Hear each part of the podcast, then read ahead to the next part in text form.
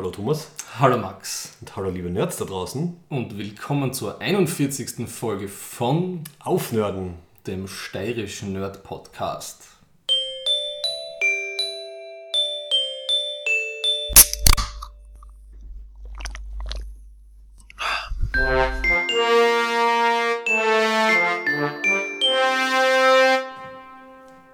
Frohes neues Jahr. Ebenfalls darf man das Ende jener noch sagen. Äh, Thomas, wer sind wir? Thomas Menzelberger Und Max Werschitz. aus Graz in der grünen, weiß bezuckerten Steiermark. Äh, uns findet man unter anderem auf aufnörden.at. Und ähm, Soundcloud, Twitter, Facebook slash aufnehmen. Wir sind der steirische Nerd-Podcast. Es geht um den Klimawandel, passend zur Frostsaison. Und statt einer klassischen There is so much love in this hate group Rubrik haben wir ein bisschen eine erweiterte. Ähm, zuerst haben wir gesagt, ja, wir reden über die ersten zwei Folgen von der zweiten Staffel von Star Trek Discovery. Und dann habe ich halt vorgeschlagen, dass wir es generell ein bisschen ausweiten auf äh, Star Trek, allgemein Zukunft von Star Trek, weil es da einige Entwicklungen gegeben hat in den letzten Monaten. The allem- State of the Federation. ja, so ungefähr. Genau. Nachdem der, der Trump keine State of the Union-Rede zusammenbringt, schaffen wir eine State of the Federation. Und es hat wirklich sehr viele gute Analysevideos neue gegeben in den letzten Wochen und Monaten. Ja. Speziell zwei YouTuber, die wirklich gute Sachen jetzt immer fahren. Sind ja alle in der, direkt in der Graz Facebook-Gruppe, die ja öffentlich zugänglich ist, äh, auch alle abgespeichert Richtig, und ja. geshared. Und die wird es auf jeden Fall auch in die Shownotes geben. Ja. Ich habe so einiges zum Reden. Dein Techno-Mail Brain Crush hat 10% seiner Belegschaft bei SpaceX entlassen müssen. Mein armer Elon, Da oder nicht der arme Elon, seine armen Angestellten, gell? Ja. Und was war die Begründung? Es gibt weniger Satellitenstarts und weniger Bedarf auf das und sie konzentrieren sich auf Mond, Mars und dieses Global Internet blabla Ding. Deswegen hat die ja, Die Shotwell hat gesagt, Shotwell hat gesagt, ja, sie müssen vorsichtig sein, sie müssen eine leaner Company werden, Ja. um das irgendwie durchzudrucken. Und ich glaube, es hat bisschen, und sie kriegen, glaube ich, echt viel Konkurrenz vom, vom Bezos auch. Der hat ziemlich, glaube ich, einiges an Launch Capacity abgegraben.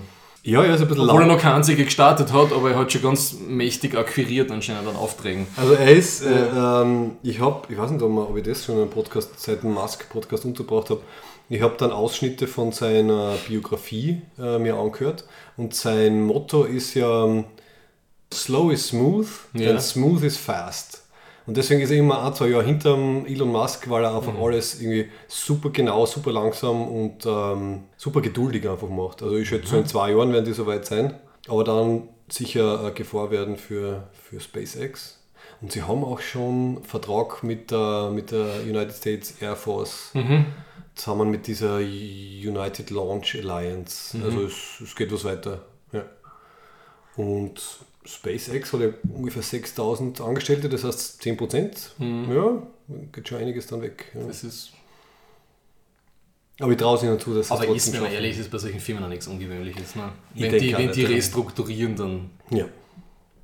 flutscht ein bisschen Humankapital, wie man so schön sagt. Ne?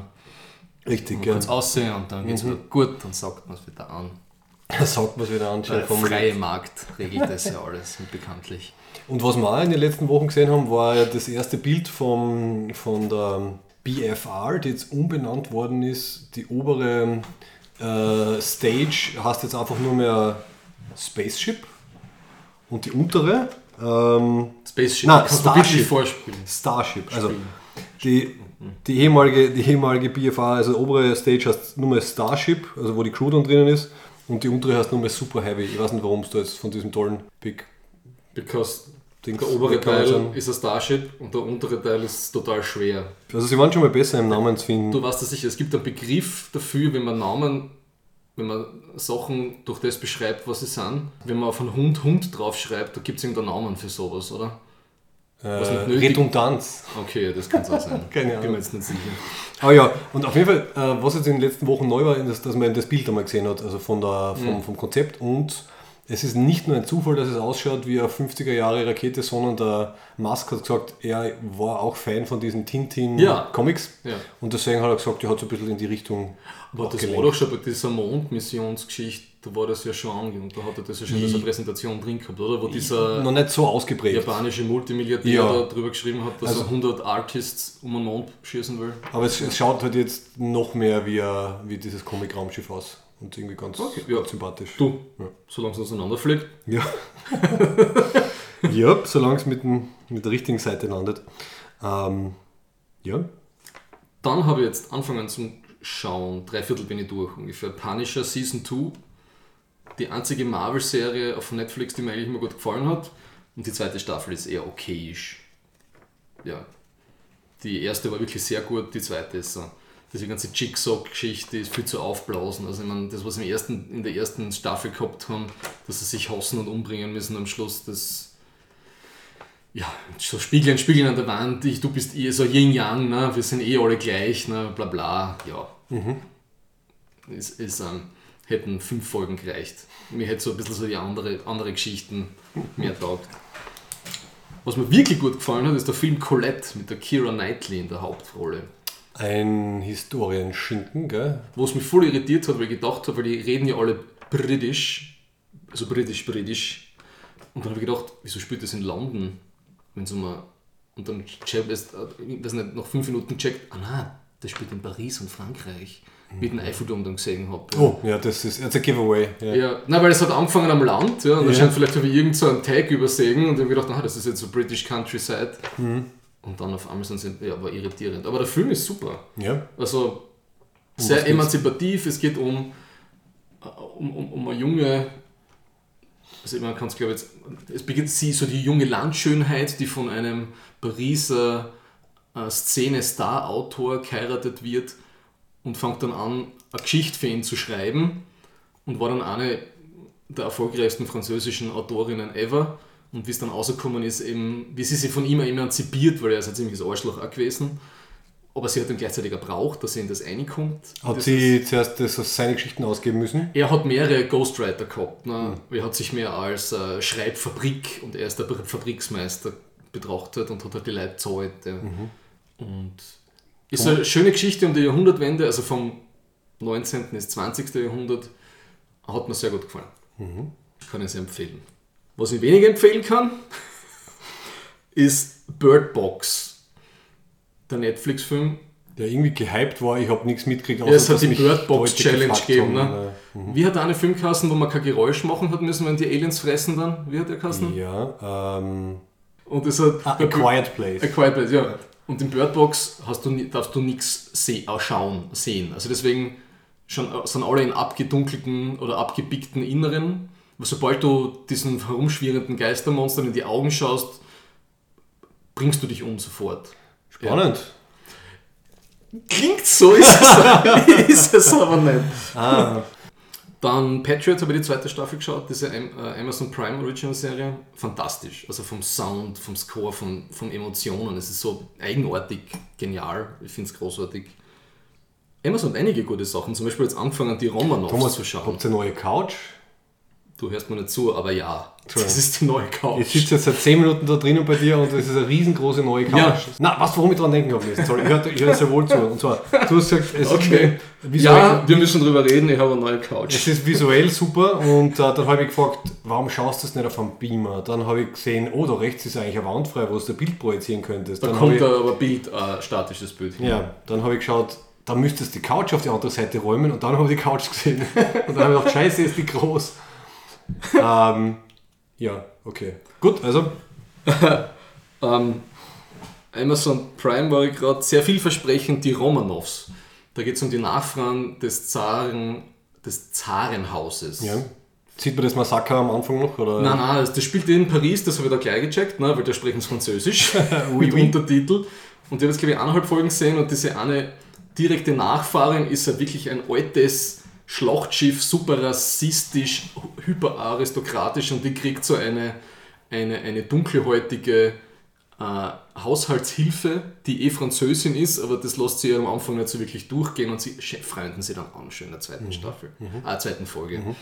Das ist auch sehr hoch produziert. Dann habe ich den Tipp gekriegt, der Dan Carlin hat von Hardcore History eine neue Serie zu Japan im Zweiten Weltkrieg. Habe ich noch nicht angehört, jetzt mal runterladen.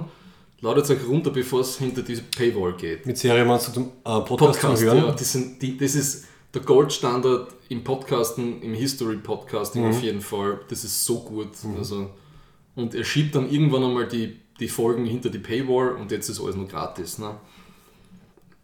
Dann habe ich gesehen von äh, Wer beherrscht, beherrscht den Weltraum von offenen Karten von dieser Arte-Serie, von dieser wöchentlichen. Ich habe sie direkt in der Gruppe gepo- äh, gepostet. Das war super Folge. Die, die, die Serie, also die Sendung ist generell genial, finde ich. Lass mich raten, der Weltraum wird beherrscht vom Schrott, der herumfliegt. Nein, das ist jetzt gar nicht gegangen, sondern mehr so um internationale Wer, wie, was, warum und so. Also ich habe es ganz gut gemacht, also wirklich gut gemacht gefunden. Ja.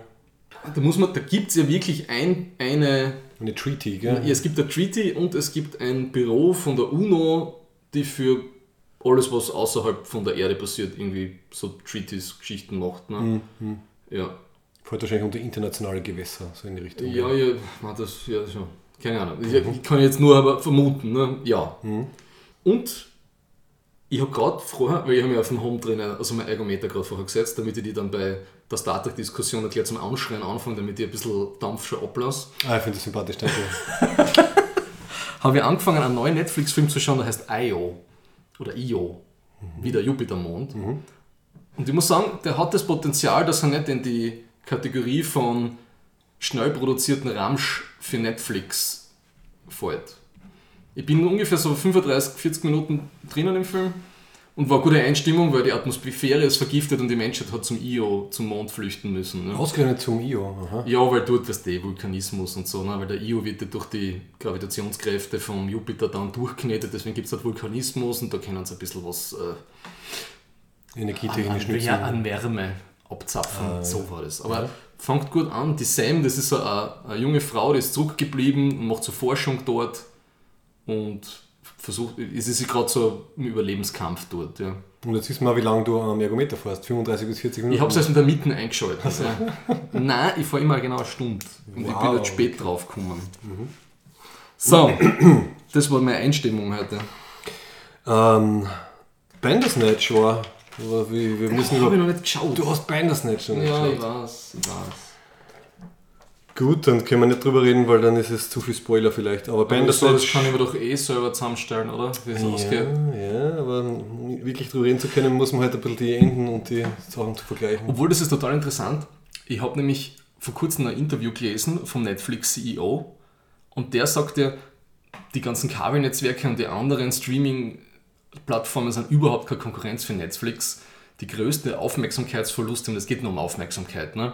die haben es eigentlich gegenüber Twitch und so Spielen wie Fortnite. Mit denen, das ist die wahre Konkurrenz, sagt er für Netflix. Bin mir nicht, bin mir nicht so ganz sicher, ob es vielleicht ein bisschen ein Kategorienfehler ist. Ja? Ja, Aber das ist auch ein Grund, wo zum Beispiel in diesen, keine Ahnung, TechCrunch Business Insider Artikel, ein Grund, warum sie so hin Ri- Richtung Interaktivität gehen. Ja. Was ich mir auf jeden Fall gedacht habe, genau, also für alle, die es nicht wissen, Bandersnatch ist ähm, der letzte Film eigentlich, kann man sagen, in der Black Mirror-Reihe. Also vorher waren es ja eher, eher Serienfolgen, jetzt gibt es halt einen Film. Und der ist interaktiv, wie diese Bücher damals, wo halt dann irgendwie, weiß nicht, du hast ein Kapitel gelesen und dann ist am Ende gestanden, wenn, du, wenn Ja. dein Held jetzt nach links gehen soll, dann äh, geh zu Seite 10 und wenn dein Held nach rechts gehen soll, geht zu Seite Ja. 17 oder so. Also quasi ein bastel dir dein eigenes Abenteuer mit Retro-Charme, also spielt in den 80ern, es geht ein bisschen so um Computerspielprogrammieren. Er wird das sehr selbstreflexiv natürlich, also es ist, das, das machen wir gerne bei Black Mirror. Und hat für mich insofern Sinn gemacht, weil wenn Netflix sich Sorgen macht, dass sie von, von gepirateten Sachen und von Torrents irgendwie bedroht werden, müssen sie einfach was machen, was man nicht torrenten kann, weil es halt eine Interaktivität hat. Also insofern sehr schlau. Und ich könnte mir durchaus vorstellen, dass die Leute sie für solche Sachen dann halt einen, einen Account holen und, und auch bezahlen, wenn sie wissen, eigentlich könnte man alles runterladen, aber so brauche ich die Funktionalität. Und sie haben es echt sehr gut, also gut Ja, ja, präsentiert, gut programmiert. Es wird ein schöner Sonntag einmal, wenn du, wenn du Zeit hast, kann man sie durchaus Und wie viel Zeit kann man dann da eine, eine viel, viel. Also die kürzeste Variante, soweit ich gelesen habe, ist vielleicht knapp unter einer Stunde. Mhm. Aber du kannst natürlich, wenn du alle Verzweigungen irgendwie durchprobierst, dann kommst du sicher auf, auf zwei, drei Stunden oder so und bist halt dort bist. Also Okay, ist eine Beschäftigung okay. für längere Zeit. Was ich noch auf meiner Wir müssen reden Liste habe, ist, das ist mir zufällig jetzt untergekommen, anscheinend kommt Ghostbusters 3. Welche Ghostbusters? Ghostbusters 3, wirklich eine direkte Fortsetzung vom alten Ghostbusters 2. Also mit, den, mit der alten Cast. Das gibt sogar schon einen kurzen Teaser, wo man halt äh, in, so einer, in, in, einer, in einer, einer netten, schaurigen Kamerafahrt mit der alten Ghostbusters Musik halt in einer, in einer Scheune irgendwo am Land auf Nacht. Irgendwie sieht man Blitze und dann weht so ein Auto. Abdecktuch weht weg und man sieht, dass halt der Actor One drunter ist. Und Regie führt und produziert irgendwie teilweise der Sohn vom Evan Reitman, also vom damaligen äh, Mitschauspieler und Regisseur. Kommt 2020. Ich fühle mir jetzt überhaupt nicht geteased. Ähm, Ja, ich würde es nur vermelden. Also an, wir werden- Sommer 2020 wir werden treu natürlich unsere 11, 12 Euro im Kino lassen dafür. Und ich bin mir relativ sicher, dass wir darüber podcasten werden. Ja, ja. Ach Gott. Dieses Aufwärmen, aber okay. Wer weiß, was bis dahin alles ist. Apropos aufwärmen. Dann hat sich die Erde aufwärmen. noch mehr aufgewärmt und dann können wir das auch aufwärmen. So, aber bevor wir die Erde aufwärmen, kommt noch die galaktische Lyrik. What a piece of work is man. How noble in reason, how infinite in faculty. Schaust du mich gerade auffordernd an? Ja, mit Ich habe zwei, zwei Zitate diesmal. Ah, das, was man. Genau. Ja. Schau, passt sogar, weil das eine ja von dem Autor ist, den ich letztes kurz erwähnt habe mit Quality Land und Genau. Känguru-Chroniken. Aber zuerst kommt die Dark Side und dann kommt der Vizekanzler HC Strache ist im Dezember im Standard-Interview gefragt worden, was will die Regierung gegen den Klimawandel tun? Und ich finde, das ist eigentlich schon irgendwie ein bisschen was Literarisches, das, was er da so sagt. Das ist schön. Inwieweit der Mensch das Klima beeinflussen kann, ist eine offene Frage. Klimaveränderungen gibt es seit Jahrtausenden.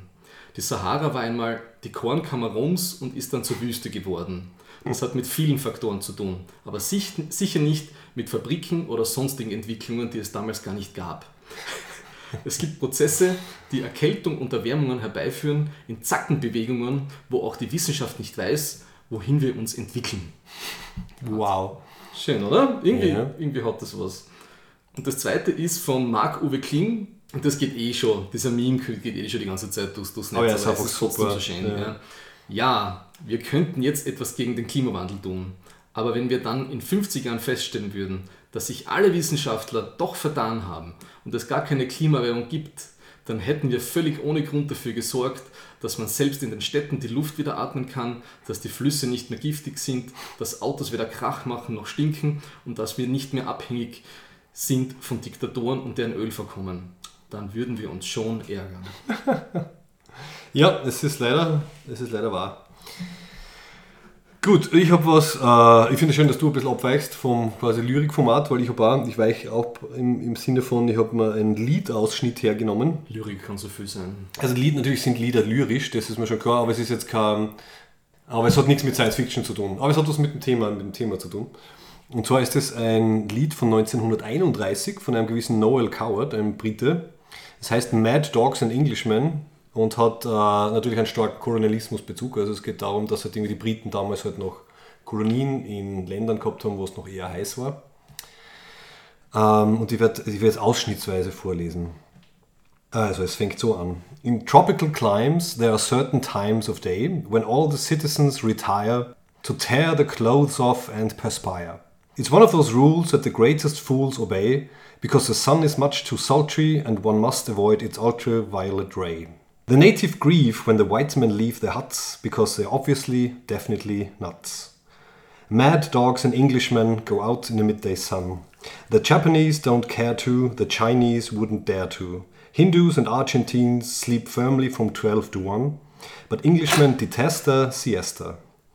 In the Philippines, they have lovely screens to protect you from the glare. In the Malay states, there are hats like plates, which the Britishers won't wear. At 12 noon, the natives swoon and no further work is done, but mad dogs and Englishmen go out in the midday sun. Geht dann noch so weiter. Ich denke mal, wir können das insofern übernehmen, dass, wenn es mit der Klimawärmung so weitergeht, werden wir auch irgendwann einmal Siesta machen und dann gehen wirklich nur mehr die Iren zum Mittag raus. Ein sehr lustiges Lied, sehr lustige Melodie auch. Leider gibt es die Version, die ich kenne und mag, nicht auf YouTube, was total ungewöhnlich ist. Ähm, es gibt eine ähnliche Version, so eine Art, äh, leicht bearbeitete, verkürzte Version. Gut, damit sind wir beim Ja. Thema. Und was ich noch jetzt sagen möchte, weil man es ja nicht sehen kann im Podcast, der Thomas ist halt mit Laptop. Ja, weil ich wollte das nicht alles ausdrucken.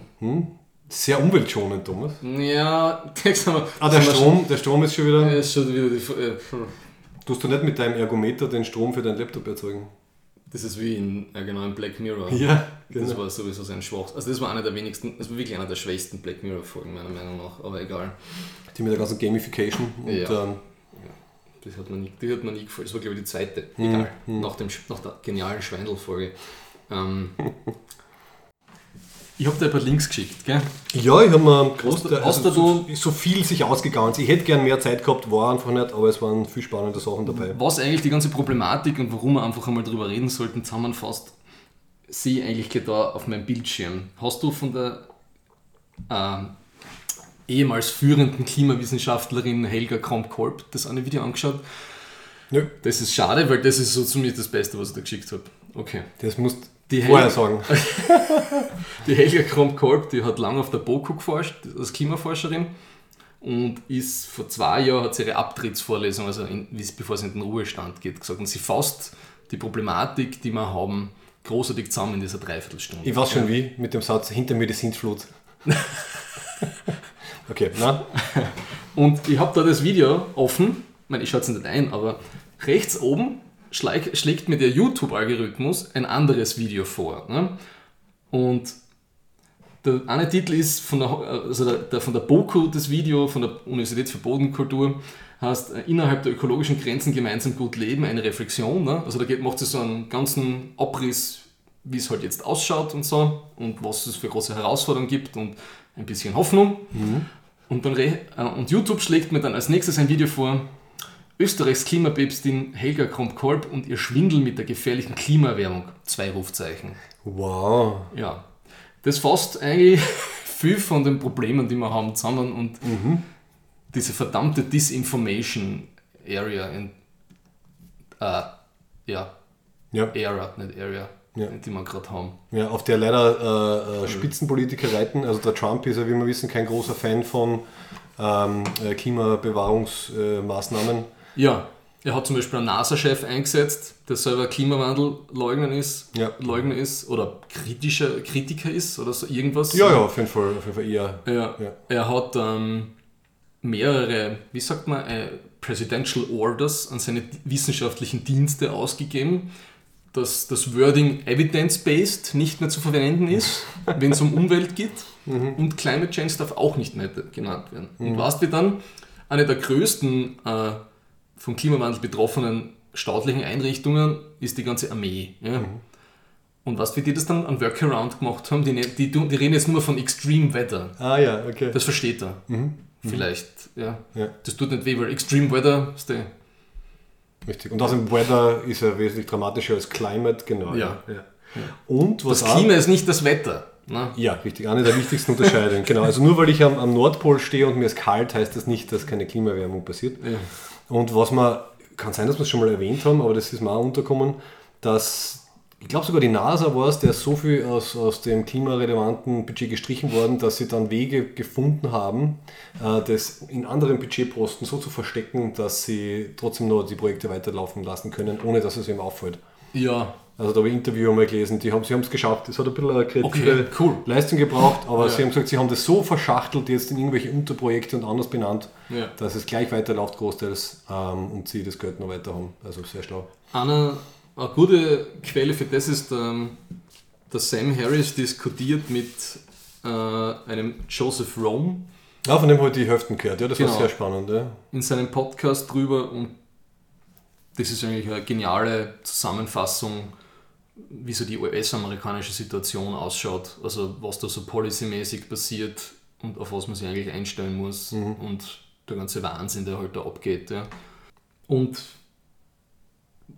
ich wollte, wollte eigentlich mit der, mit der Helga Kolb anfangen. Ja. Und wenn man das Video anschaut, hat man eigentlich, das ist ja 45 Minuten und man hat eigentlich alles verstanden, weil die ist eine von den wenigen, finde ich, im, im deutschsprachigen Kontext, die das wirklich gut zusammenfassen kann. Die hat ein, ein prämiertes Buch, Schwarzbuch, Klimawandel, also der ganze Blödsinn, der behauptet worden ist und der nicht stimmt und die ganze Disinformation und so hat sie geschrieben und hat einen Wissenschaftspreis dafür gekriegt und so weiter und so fort. Ja. Und das, was mich wirklich immer fasziniert, ist, was eigentlich eh schon fix ist. Ne? Also, dass wir bis zur Mitte des Jahrhunderts haben einen halben Meter Meeresspiegelanstieg und bis zum Ende des Jahrhunderts 1 bis 2 Meter an. Das ist schon fix. Wurscht, was wir jetzt machen. Paris 4, 2 Grad, irgendwas hin und her, ist egal. Mhm. Das kommt.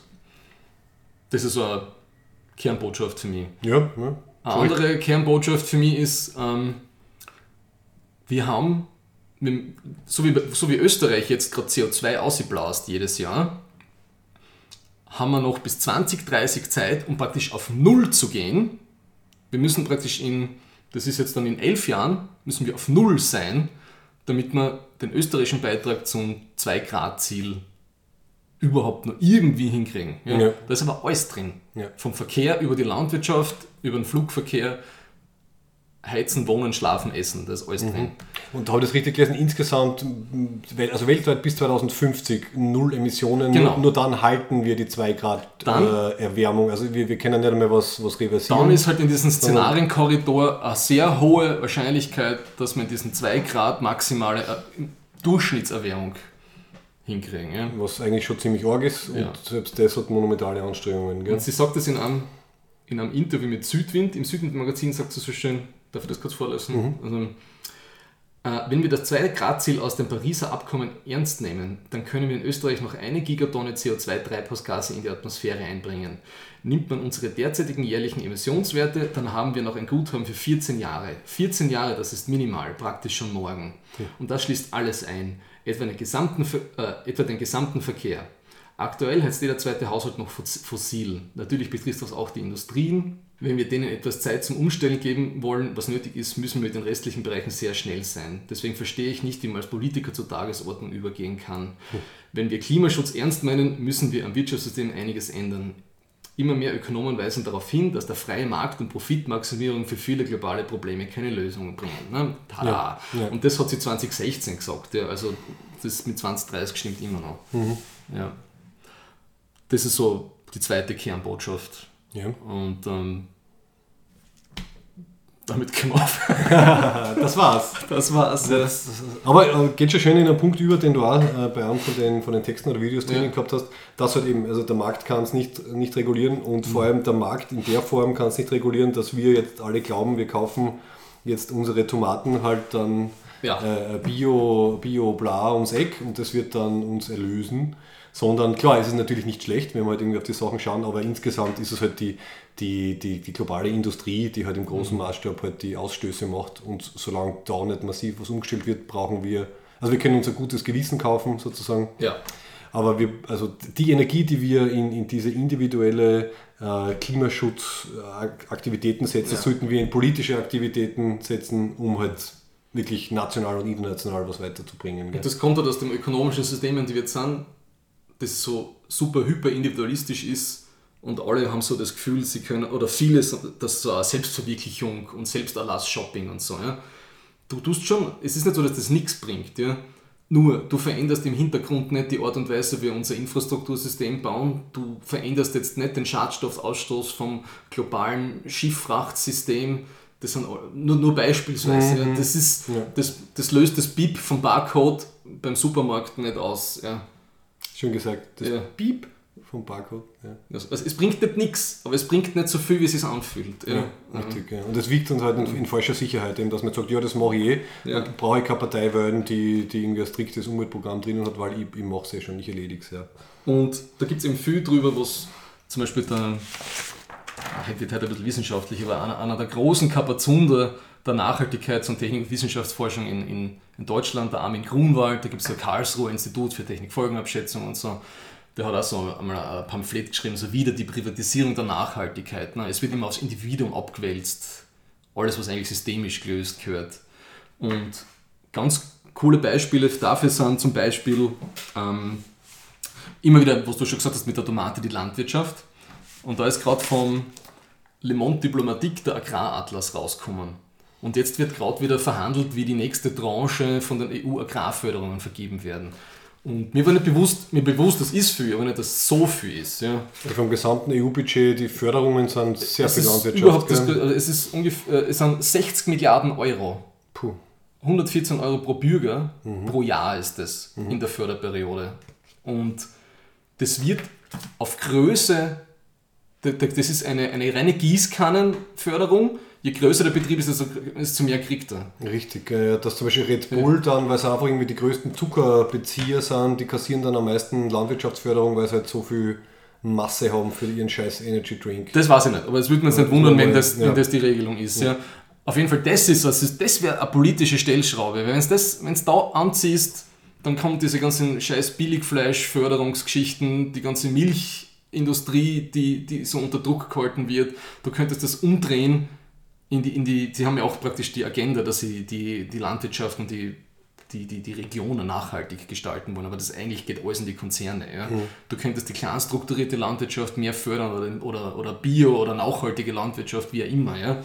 Ich meine, Bio ist schon lange nicht Bio, aber das ist eine, das ist eine richtige große Schraube, ja? an der man drehen könnte. Ja. Aber da sitzen halt in der EU halt sehr viele Köche am Brei und jeder hat halt irgendwie so seine eigenen Klientel äh, und die sind halt relativ oft von Leuten bestimmt, die halt Geld haben. Ja, da ist zum sicher. Beispiel der Ja. Heimbuchner heißt der, glaube ich, der oberösterreichische ähm, FPÖ, ich glaube Landesrat-Stellvertreter, Okay. der noch ein größerer Klimawandelleugner ist als der Strache. Ist es auch relativ schnell nachvollziehbar. In Oberösterreich ist halt die Föst und die ganzen, Ja. diese ganzen Stahlkonzerne.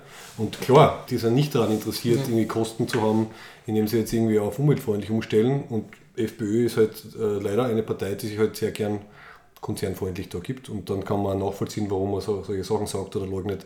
Er muss es nicht einmal selber glauben. Er, er weiß nur, dass halt Wahlkampfspenden halt damit dann, nehme ich mal an, gesichert sind, wenn er halt sagt, braucht man nicht, lassen wir nur die Wirtschaft produzieren, ähm, wird schon werden.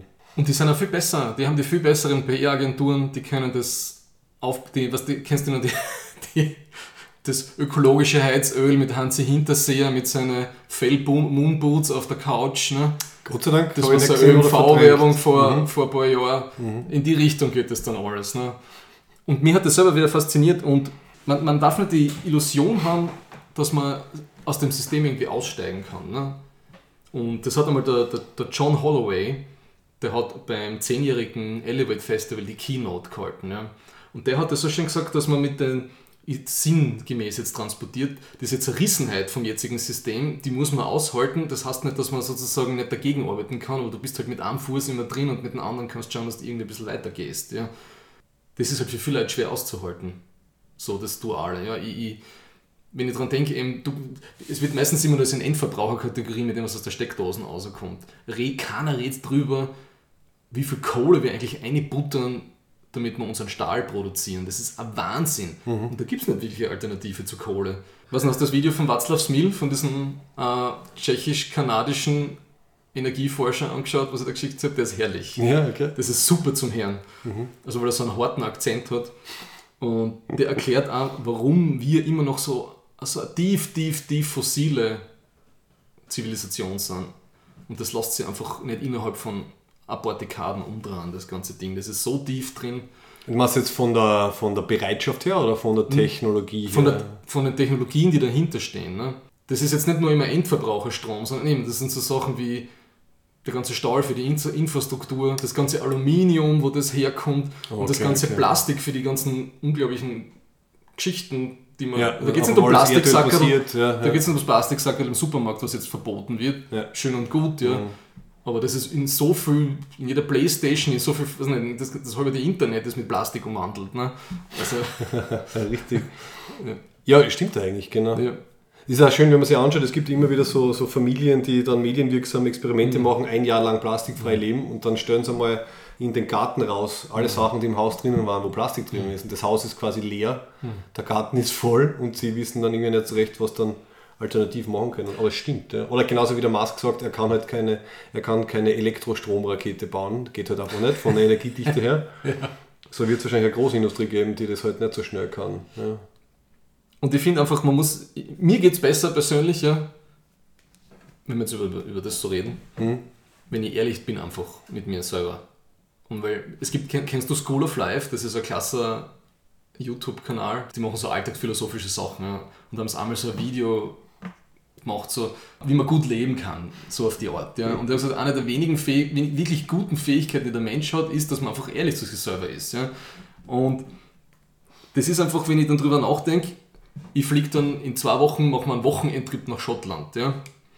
Wir fliegen hin zu zehnt, laden eine zehnte Person ein drauf, das heißt, das wird auf die anderen neun aufteilt, fliegen rüber, sind fünf Tage dort und fliegen wieder zurück. Was schätzt du, was man dafür zahlt? Zu wenig. Ich zahle, ich zahle pro, pro, Nase und da lade ich schon eine, praktisch ein Neuntel drauf ein. Ja? ja. Ich zahle 280 Euro dafür.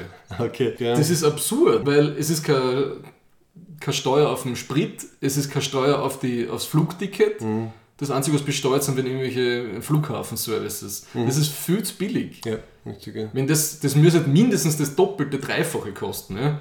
Weil dann sage ich, na sorry, da fahre ich nicht mit. Ja.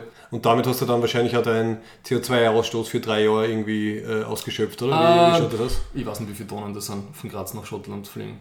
Man sagt ja, Flüge sind halt einfach einmal die. Also Kurzstreckenflüge sind für normalen Menschen, ja, ja, also da, da bringst du halt dein Budget unter Anführungszeichen komplett ja. durcheinander. Da hat es so eine, nein, die habe ich jetzt nicht offen vor mir, aber da hat es so eine Statistik gegeben, was den größten Klima-Impact hat überhaupt. Ne? Das Futzende ist halt, Kühe. Nein, ne, die sind auch schlimm. Ne? Aber, aber, ein Kind bekommen, ne? Ah ja, so war, in der, war in der so, Studie drin. So ne? das, das, das, das, war ziemlich das, das, war, das war viele Leute. Ja, aber andererseits, ich mag ja auch Menschen. Ne? Also, mhm. Und wir müssen ja gescheite Menschen, mit, wir wollen ja nicht die komplette Idiocracy, um den Film anzusprechen. Und, und wir wollen ja nicht aussterben. Klar, ja. wenn wir aussterben, hat sich das Problem erledigt. Weil der ja. Erde ist es relativ egal, ob es jetzt ein paar ja. tausend Jahre wärmer ist, also ob es quasi einen kleinen, ein kleines Fieber kriegt, das ist der Erde wurscht. Ja. Das, ist dem, das ist ein Problem für Menschen. Apropos, weil du sagst, die, irgendwie die größten Klimasünden.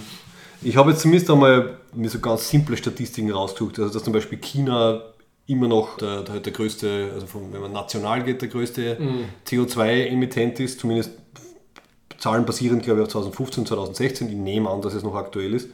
obwohl ihr Wirtschaftswachstum jetzt gerade erstmals, glaube ich, nicht mehr so stark ist wie sonst. Ist es trotzdem noch, glaube ich, auf 6,5. Aber immer noch gewaltig. Also zumindest also basierend auf den Zahlen 2015, 16 ist China also doppelt so stark wie die USA, die auf Platz 2 sind.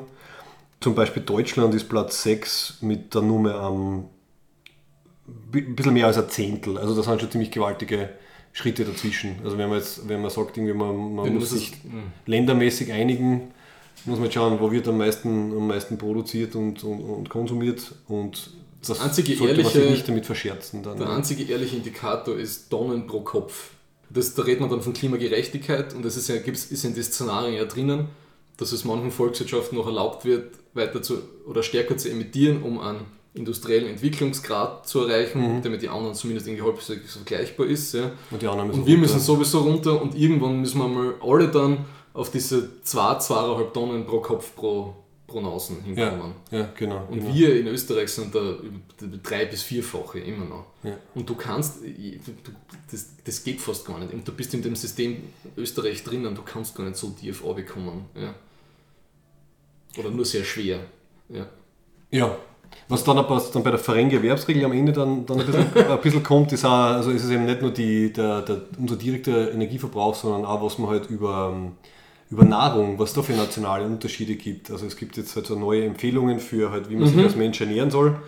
Und eben Österreich und Co. könnten halt zum Beispiel beim Fleischkonsum extrem runterschrauben. Und in mhm. anderen Ländern wird aber zum Beispiel zu wenig Fleisch gegessen. Also die haben zum Beispiel zu viel äh, weiß nicht, äh, Proteine basierend auf, auf keine ja. Ahnung, Bohnen oder, oder was auch immer. Also das finde ich auch interessant, dass man halt dann sagen kann, ihr kriegt jetzt einfach von der Ration mehr und ihr schraubt da jetzt runter und dann pendelt man sie insgesamt wieder, wieder irgendwo ein, ja, ja. wenn es gerecht ist.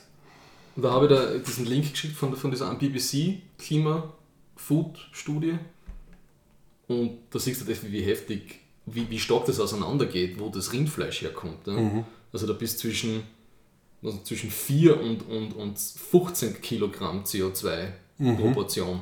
Aber landet dann bei diesem gleichen Supermarkt und ich muss halt dann schauen, ja, eben, was ich nehme, Das ja. ist, also wenn das irgendwie so ein Amazonas-Rindviech ist, das mit, mit Gensoja aus dem Amazonas gefüttert wird, ist das halt was anderes, als wenn das der steirische Almochs im Naturschutzgebiet ist, der nur mit Hai gefuttert wird. Ja. ja, ja. Das ist halt Badefurzen Methan wie blöd, ja. Mhm. Aber es ist echt ein großer Unterschied. Und Geflügel schneidet extrem gut ab. Ähm, Wie, wie sind wir jetzt auf das gekommen? Ich habe mir, hab einen CO2-Emittenten mal rausgesucht. Ich okay. habe dann leider zu wenig Zeit gehabt, also mich jetzt wirklich interessiert, äh, interessant, also, also genauere, vielleicht hast du da welche genauere Zahlen bezüglich jetzt Industrie, also welche Industrien irgendwie am meisten raushauen. Also ich habe nur gefunden, dass halt die ähm, CO2 äh, raus, rausschießer ist halt die, die Strom- und Wärmeerzeugung, ist halt das ist äh, auf Platz 1. Ist immer die Frage halt, was es Und dann kommt zum Beispiel erst Transport. Also wir, wir glauben ja immer, okay, unsere ganze Autofahrten und so sind so das Problem.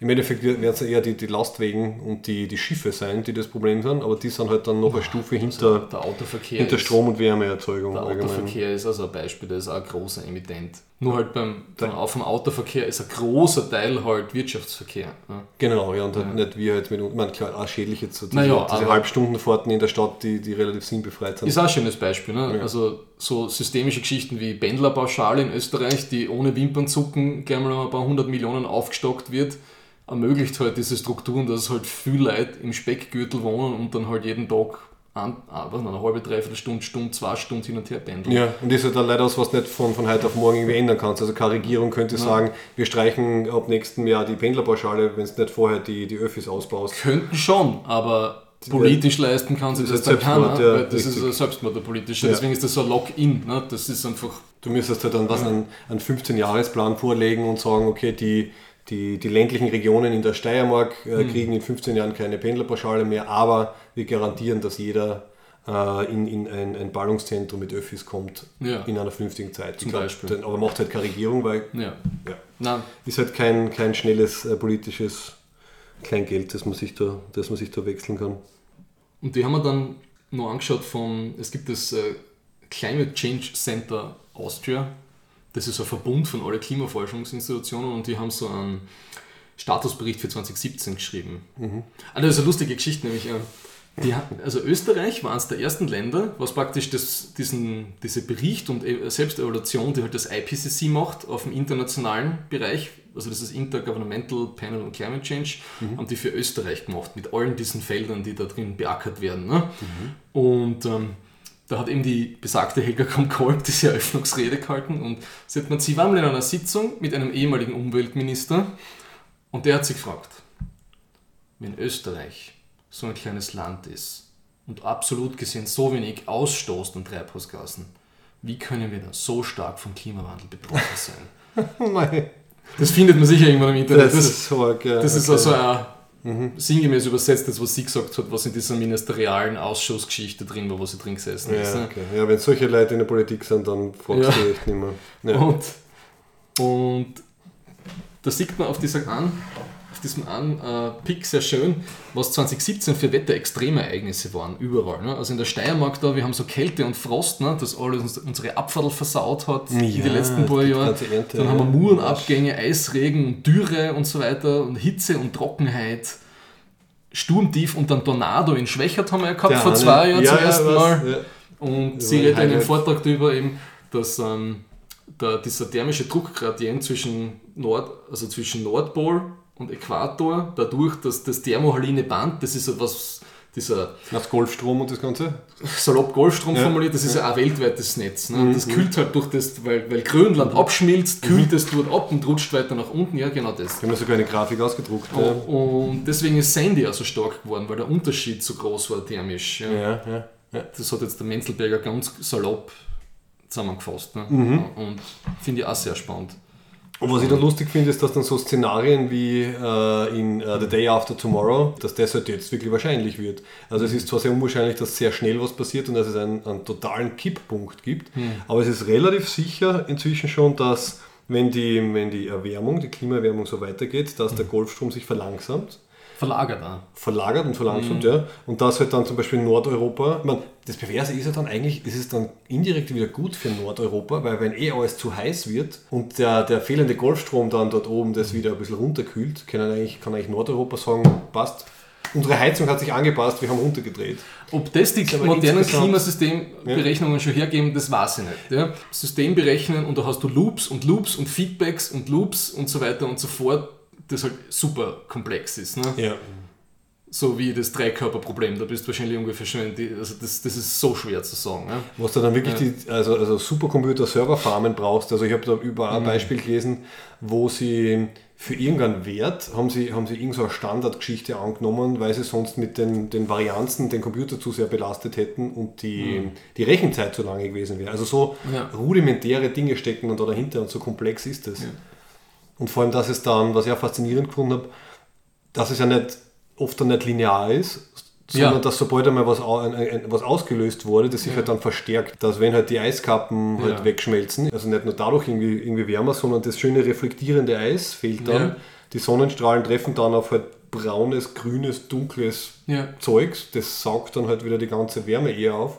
Und je weniger Eis, desto mehr Fläche, die mehr Wärme auf, aufsaugt, das multipliziert sich dann alles. Und Du hast einen Permafrost, da ist kein Eis mehr drüber. Da wird- der fängt dann auch zum Auftauen Da an. kommt und das ganze, auch das ganze Methan, Methan raus. raus. Ja, Da, da brauchen wir dann keine Kühe mehr züchten, wenn da unsere Methanscheißer quasi aus dem Boden rauskommen. Und das ist also eben nur ein Teil von den ganzen Wirkungen. Ne? Und äh, das Meer nimmt ja immer noch CO2 auf, kann übersäuern, dehnt Mhm. sie aus. Ne? Und, ja, kann man sich eigentlich vertiefen in das. Ja.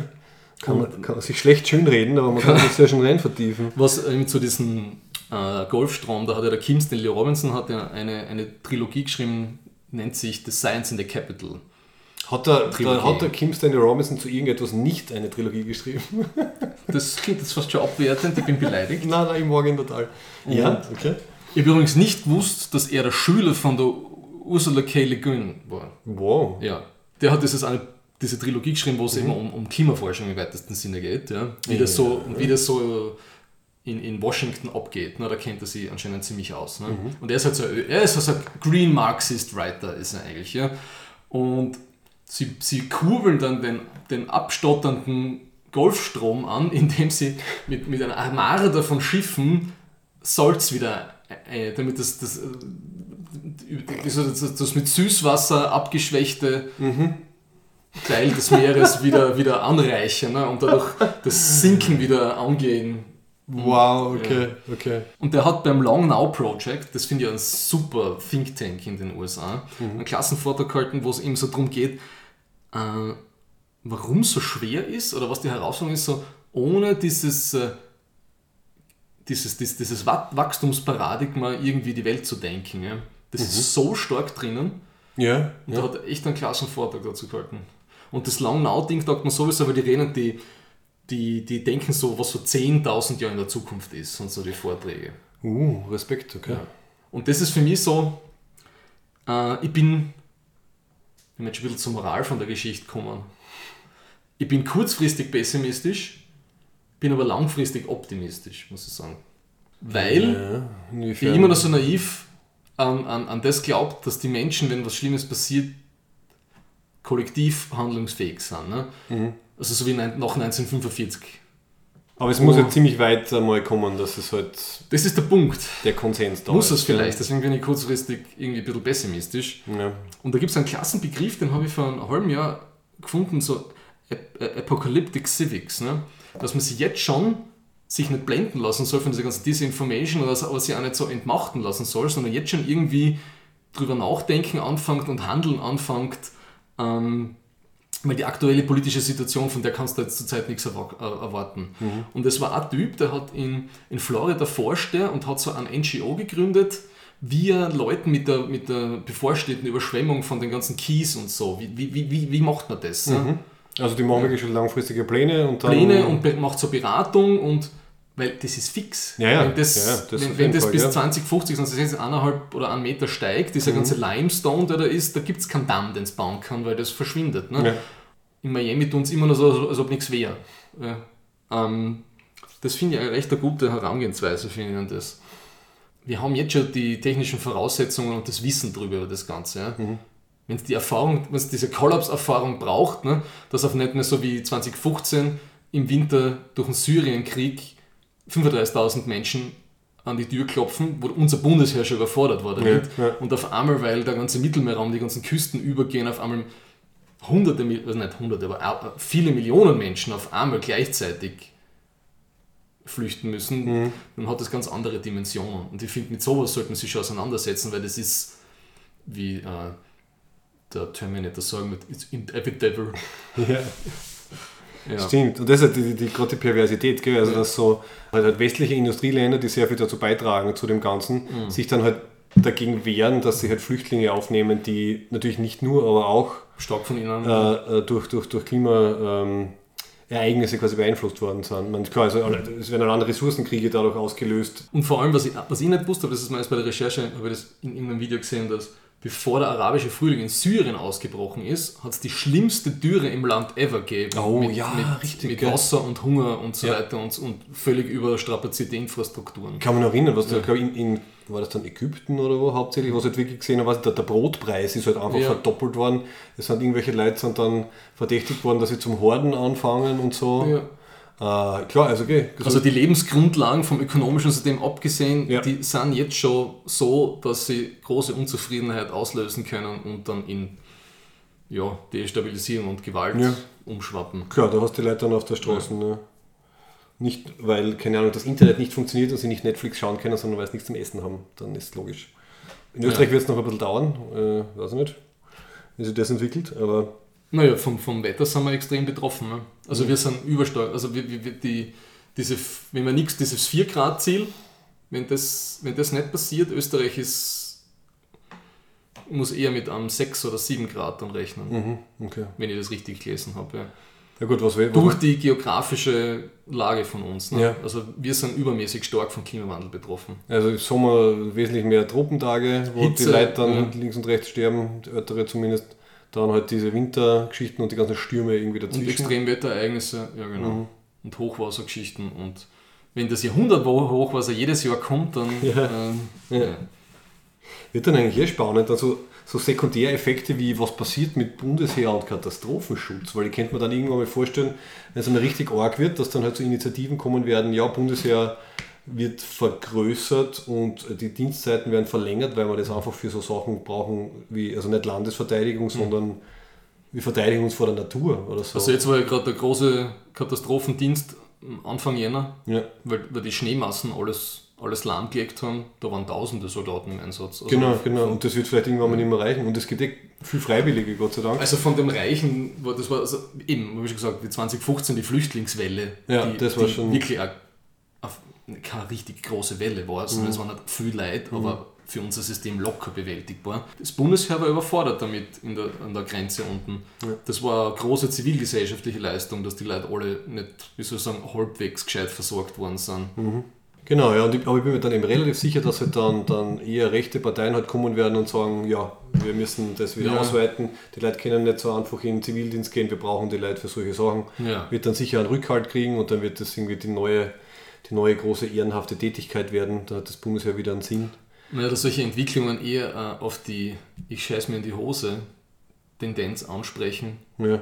Ja. anstatt dass ich versuche, irgendwie ein bisschen im Sinne von in die Zukunft nachhaltig zu genau, planen, genau. ist also nicht, wahrscheinlich. Nicht, nicht nur Symptome bekämpfen, sondern halt auch Ursachen irgendwie. Ja. Aber das war ganz interessant, das war letzte Woche, glaube ich, dass irgendwie der, der Hauptverband der Freiwilligen Feuerwehr mhm. mit einem Vorschlag gekommen ist, dass Arbeitgebern Entschädigungen gezahlt werden, wenn halt die freiwilligen Feuerwehrleute so lange halt bei diesen Einsätzen sind. Also so weit ja. sind wir schon, dass die Überlegungen sind, ja.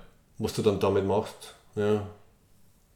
Aber ist halt total, so viel Schlechtes das alles hat, äh, dann halt einfach wie so positiv finde, wenn man halt sieht, wie, wie viele Leute dann so im freiwilligen Einsatz sind und ja. nicht nur Feuerwehr und, und, und Zivildiener, sondern mhm. halt einfach Nachbarn, die halt sich dann helfen. Und das tut mir dann immer sehr gut, weil es schön kontrastiert, was jetzt der Kurz und der Strache mhm.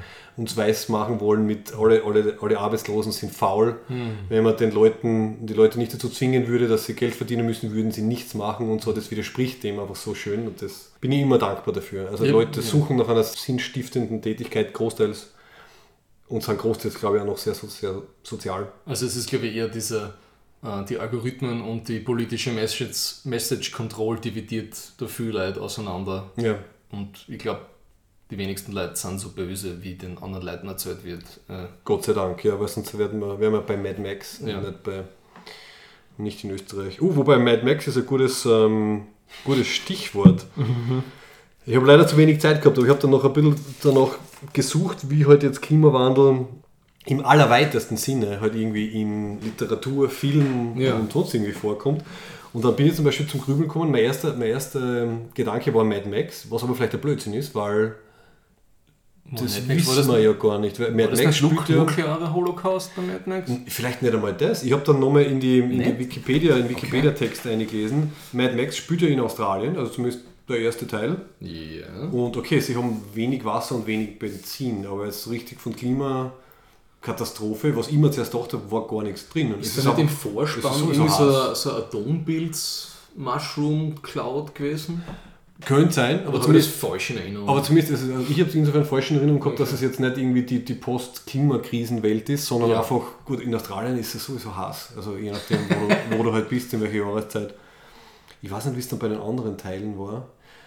Und es gibt ja natürlich Filme, die halt, halt explizit damit arbeiten, halt eben das uh, The Day Ja. After Tomorrow. ja. Oder Snowpiercer, da ist ja auch klimatechnisch was gravierend falsch gegangen. Ja, ja, Ähm, wie war das? Sie haben irgendwie versucht, die Klimaerwärmung zu stoppen, haben dadurch aber die Vereisung ausgelöst. Dann muss der Zug im Kreis fahren. Oh, bei Day After Tomorrow, das war so dumm, wo sie da in diesem Keller sitzen und du siehst, wie die Kälte ihnen, zu ihnen kriecht und sie müssen immer mehr, immer mehr Papier aufs Feuer werfen, damit die Kälte. Das war so, Das war Film, Filmsprache, ja. Genauso Boah. wie halt die, das war schwer zum Aushalten. diese, diese, diese generell diese, ähm, die Stürme, das Auftreten der Stürme und das Stoppen des Golfstroms halt innerhalb von Ja, ja. Tagen dann passiert. Ja, ja, In Wirklichkeit wären es halt Jahrzehnte wahrscheinlich. Aber immerhin, es ist ein Film mit Botschaft vom Roland Emmerich. Wer hätte das gedacht damals? Also, ja. Ja. Und mit der Er hat größten sein Bestes da, ich bin mir sicher. und das Schönste an dem Film finde ich immer noch, dass am Ende dann Mexiko Flüchtlinge aus den USA aufnimmt. Das finde ich immer noch die schönste Botschaft, weil halt USA von den, von den Kältestürmen geplagt ist.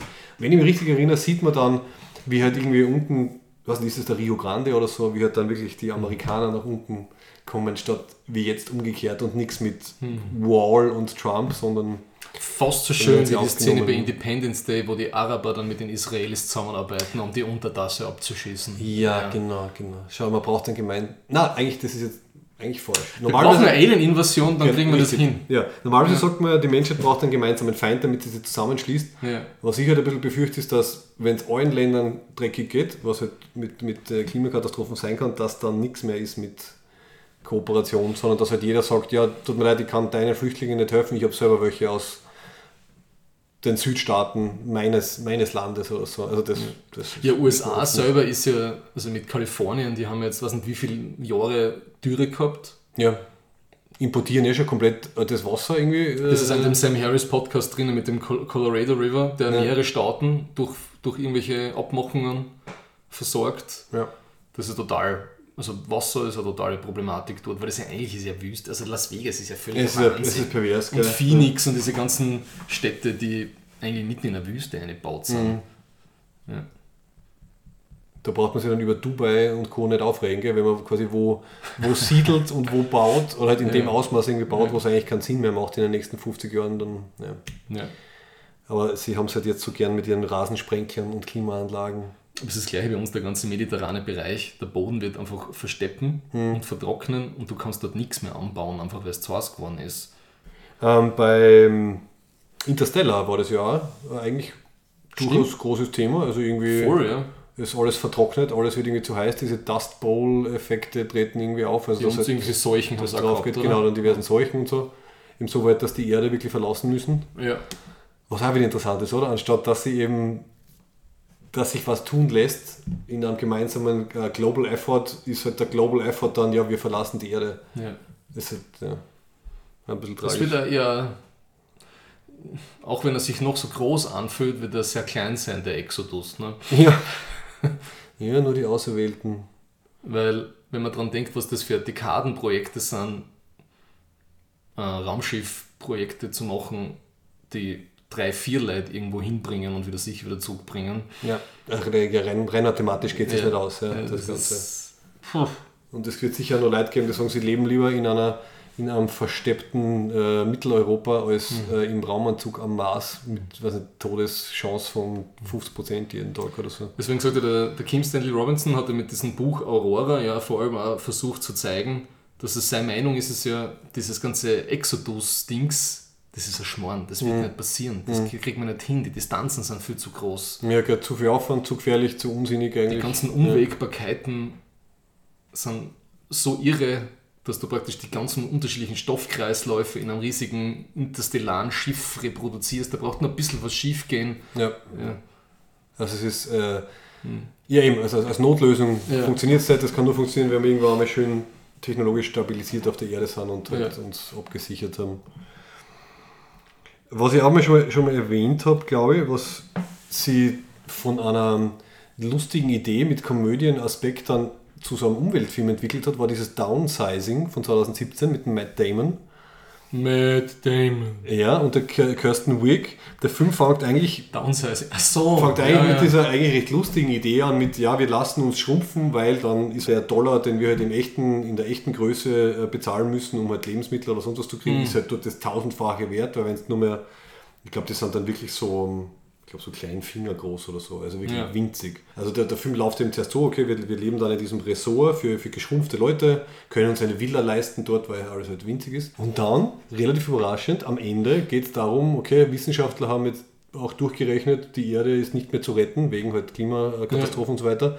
Und sie schließen sich in einen Vault irgendwo in Skandinavien ein, als Miniaturmenschen. Und so können sie es dann überleben. Eigentlich auch voll arg, Okay. wie sie dann dieser Turn von, von Science-Fiction-Komödie auf, äh, auf, auf Klima-Endzeit-Film ist. Also kann ich deswegen empfehlen. Oder wir kopieren uns dann eh, wenn die Singularität kommt, alle ir- auf irgendwelche Betamax-Bundle, Und schicken Warten- uns warten- mit Solarsegel. warten und 10 halt Millionen Jahre und dann wird es eh schon wieder passen. Fliegen wir halt irgendwo hin, was, was irgendwie passt, oder? Trappist 1, das System, wo halt dieses vier, fünf Planeten im, im Goldilocks-Bereich sind, dort können wir hin. Ja, das war aber. Also wenn du ein paar Podcasts oder ein paar Videos anschaust von Leuten, die sich auskennen, das ist Du meinst, das Trappist-Ding, das war ein genialer NASA-PR-Gag. Also es wird schon passen, Mhm. aber das war so keine. Warum auch immer. Sie haben, wahrscheinlich, ich glaube, sie haben Geld über Kopf für irgendwelche Grafiken. Das genau, wie du also, du hast die Zeichnungen waren dann doch schöner als das, Ja. was sie wirklich wissen. Ja. Ja, Gott, in Wirklichkeit sind es ein paar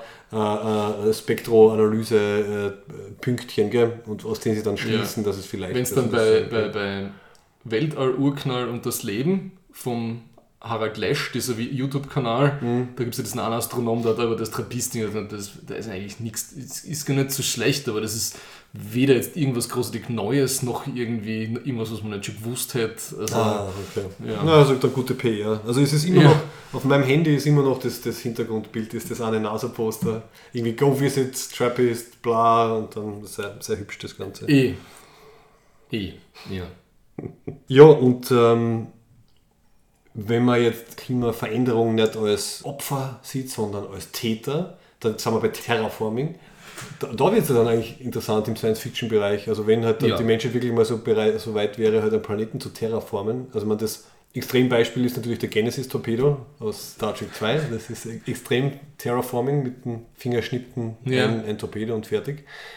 Bei Serenity, also bei diesem Firefly-Universum, wird es so erklärt, dass halt die, die alte Erde ist unbewohnbar geworden, die Menschheit flüchtet und schafft sich dann eine neue, ein neues Solarsystem und das halt mit, mit Terraforming.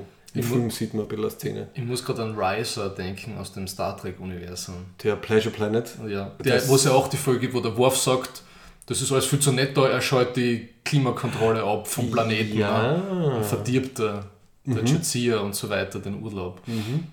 Und das könnte durchaus auch so eine Zukunftsperspektive sein, oder? Einfach Planeten, die halt gesteuerte Klimaelemente haben. Ich meine, Geoengineering gibt es ja schon viele Ideen.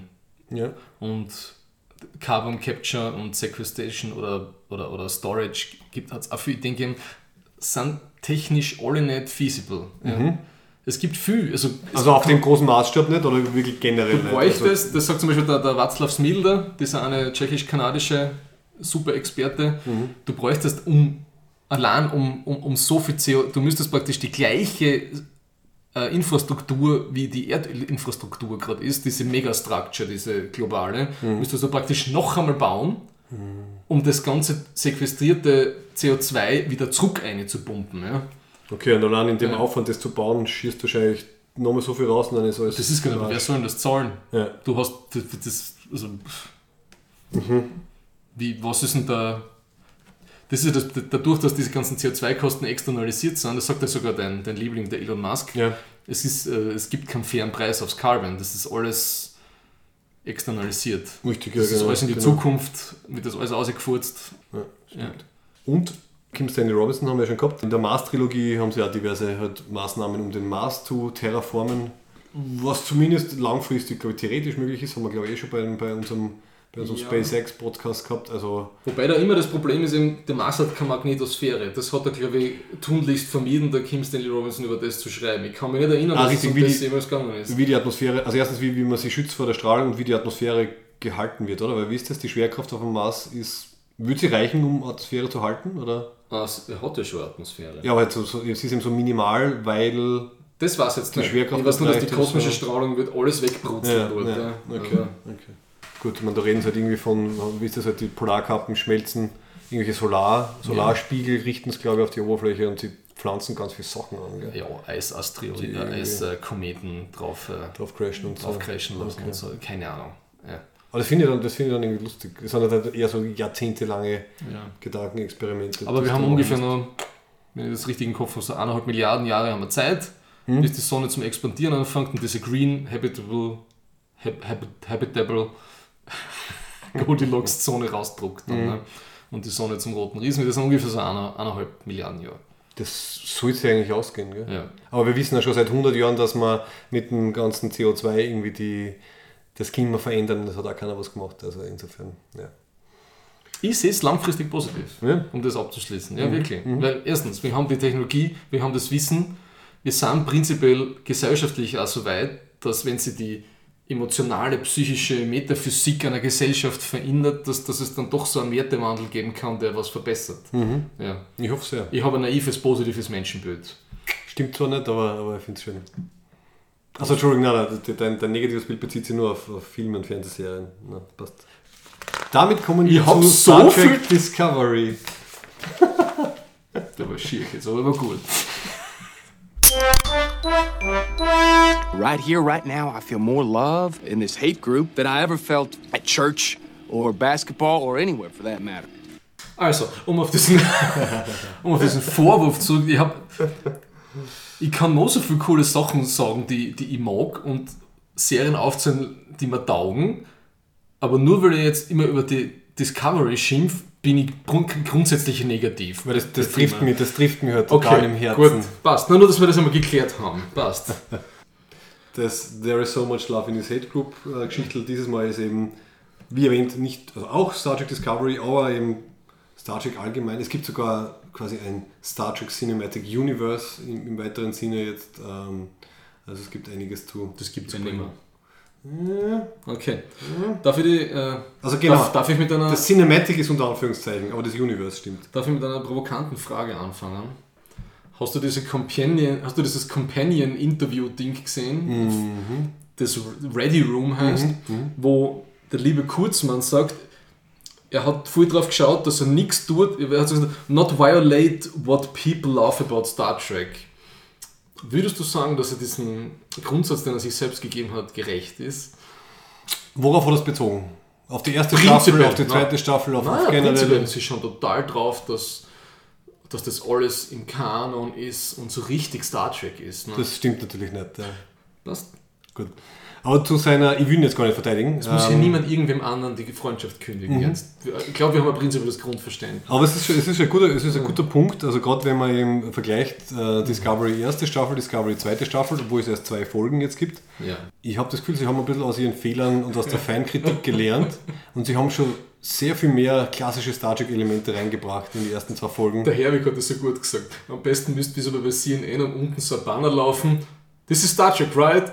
Really? This is Star Trek. We are sorry for Season 1. Ein bisschen schon, gell? Ja, ja. Also, Vollgas. es waren ein paar Sachen, die, wo man gemerkt hat, ah, das haben sie jetzt reingetan, damit sie die Fans ein bisschen ja. bisschen ruhig stellen. Und haben sie, haben sie sehr gut gemacht. Also ich habe mir die Folgen, das ist noch so ein großer Pluspunkt von, von Discovery, es sind, es sind Folgen, die man sich zweimal anschauen kann, allein vom, allein von der, vom Visuellen her. Also es, es passiert einfach so viel und das ist ja eine der wenigen Serien, die ich mir zu Hause ähm, auf der Leinwand, also mit Beamer anschaue. Äh, und ich habe dann wirklich beim zweiten Mal hat mir sogar noch, noch besser gefallen. Okay. Das, Ah. bringt, das bringt jetzt Weltbilder durcheinander. Ich glaube, man muss es zweimal anschauen, weil das für die Generation Aufmerksamkeitsdefizit-Syndrom gemacht ist. Die konkurrieren mit Fortnite und so hat schon mal Fortnite getwitcht. Da hopst alles und explodiert alles so schnell. Das ist in diesem einen Video drüber, der, äh, der, hat der Kassen das Video, wo es darum geht, wo er versucht auf einer filmtechnischen Ebene zu erklären, warum sich Discovery für, für die meisten Hardcore-Trekkies nicht wie Star Trek anfühlt. genau. Eines der guten Videos werden wir in die Shownotes geben. Ähm, ähm, wie heißt denn der? Ich habe mir das aufgeschrieben, ich finde es jetzt nur äh, Zettel. Cat Wolski. Genau. Genau, das ist immer auf einer, auf einer sehr formalen Ebene analysiert. Ja. Das. Und es ist, eh- es ist, da es ist total, ja. es ist total offensichtlich, aber macht ja total viel Sinn. Ja. Insgesamt die Analyse ist halt, also die Tonalität ist anders. Und dazu Oh, ja. Sachen wie Regie, Kamera, Beleuchtung, Setup von Dialogen und, Casting. und dann genau, der letzte Punkt Cast war dann ein bisschen ins Inhaltliche. Das hat's für mich, für mich war das total befreiend, Ja, ja. weil so aller, aller so Red Letter Media, Mr. Plinkett Reviews, you might not notice it, but your brain did. Ja, richtig, richtig. Weil Ja. Ich habe mir gedacht, warum? Ich verstehe es eigentlich nicht. Mhm. Er hat das so gut abgebrochen. Wenn man es dann einmal gesehen hat, dann Ja. ist es total eindeutig Es ist und total logisch, warum, Ja. warum mir das total abtönt, von Mhm. vorn bis hinten.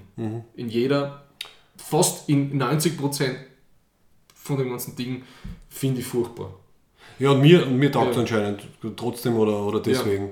Und das fällt mir so gut, weil diese Moderatorin von diesem Ready Room sagt ja nicht, sagt ja nicht Hallo Trekkies, sondern sie sagt Hallo Disco-Fans. Dann habe ich gedacht, ah, okay. Sie, sie, versteh's. Sie haben, wie nennt man das, Message Control. Sie ja, haben schon das sind jetzt Disco-Fans, das sind keine Trekkies mehr. Ja, sie weiß schon, dass sie, genau. Das fine by me, Mhm. passt gut. Es sind jetzt Disco-Fans, passt.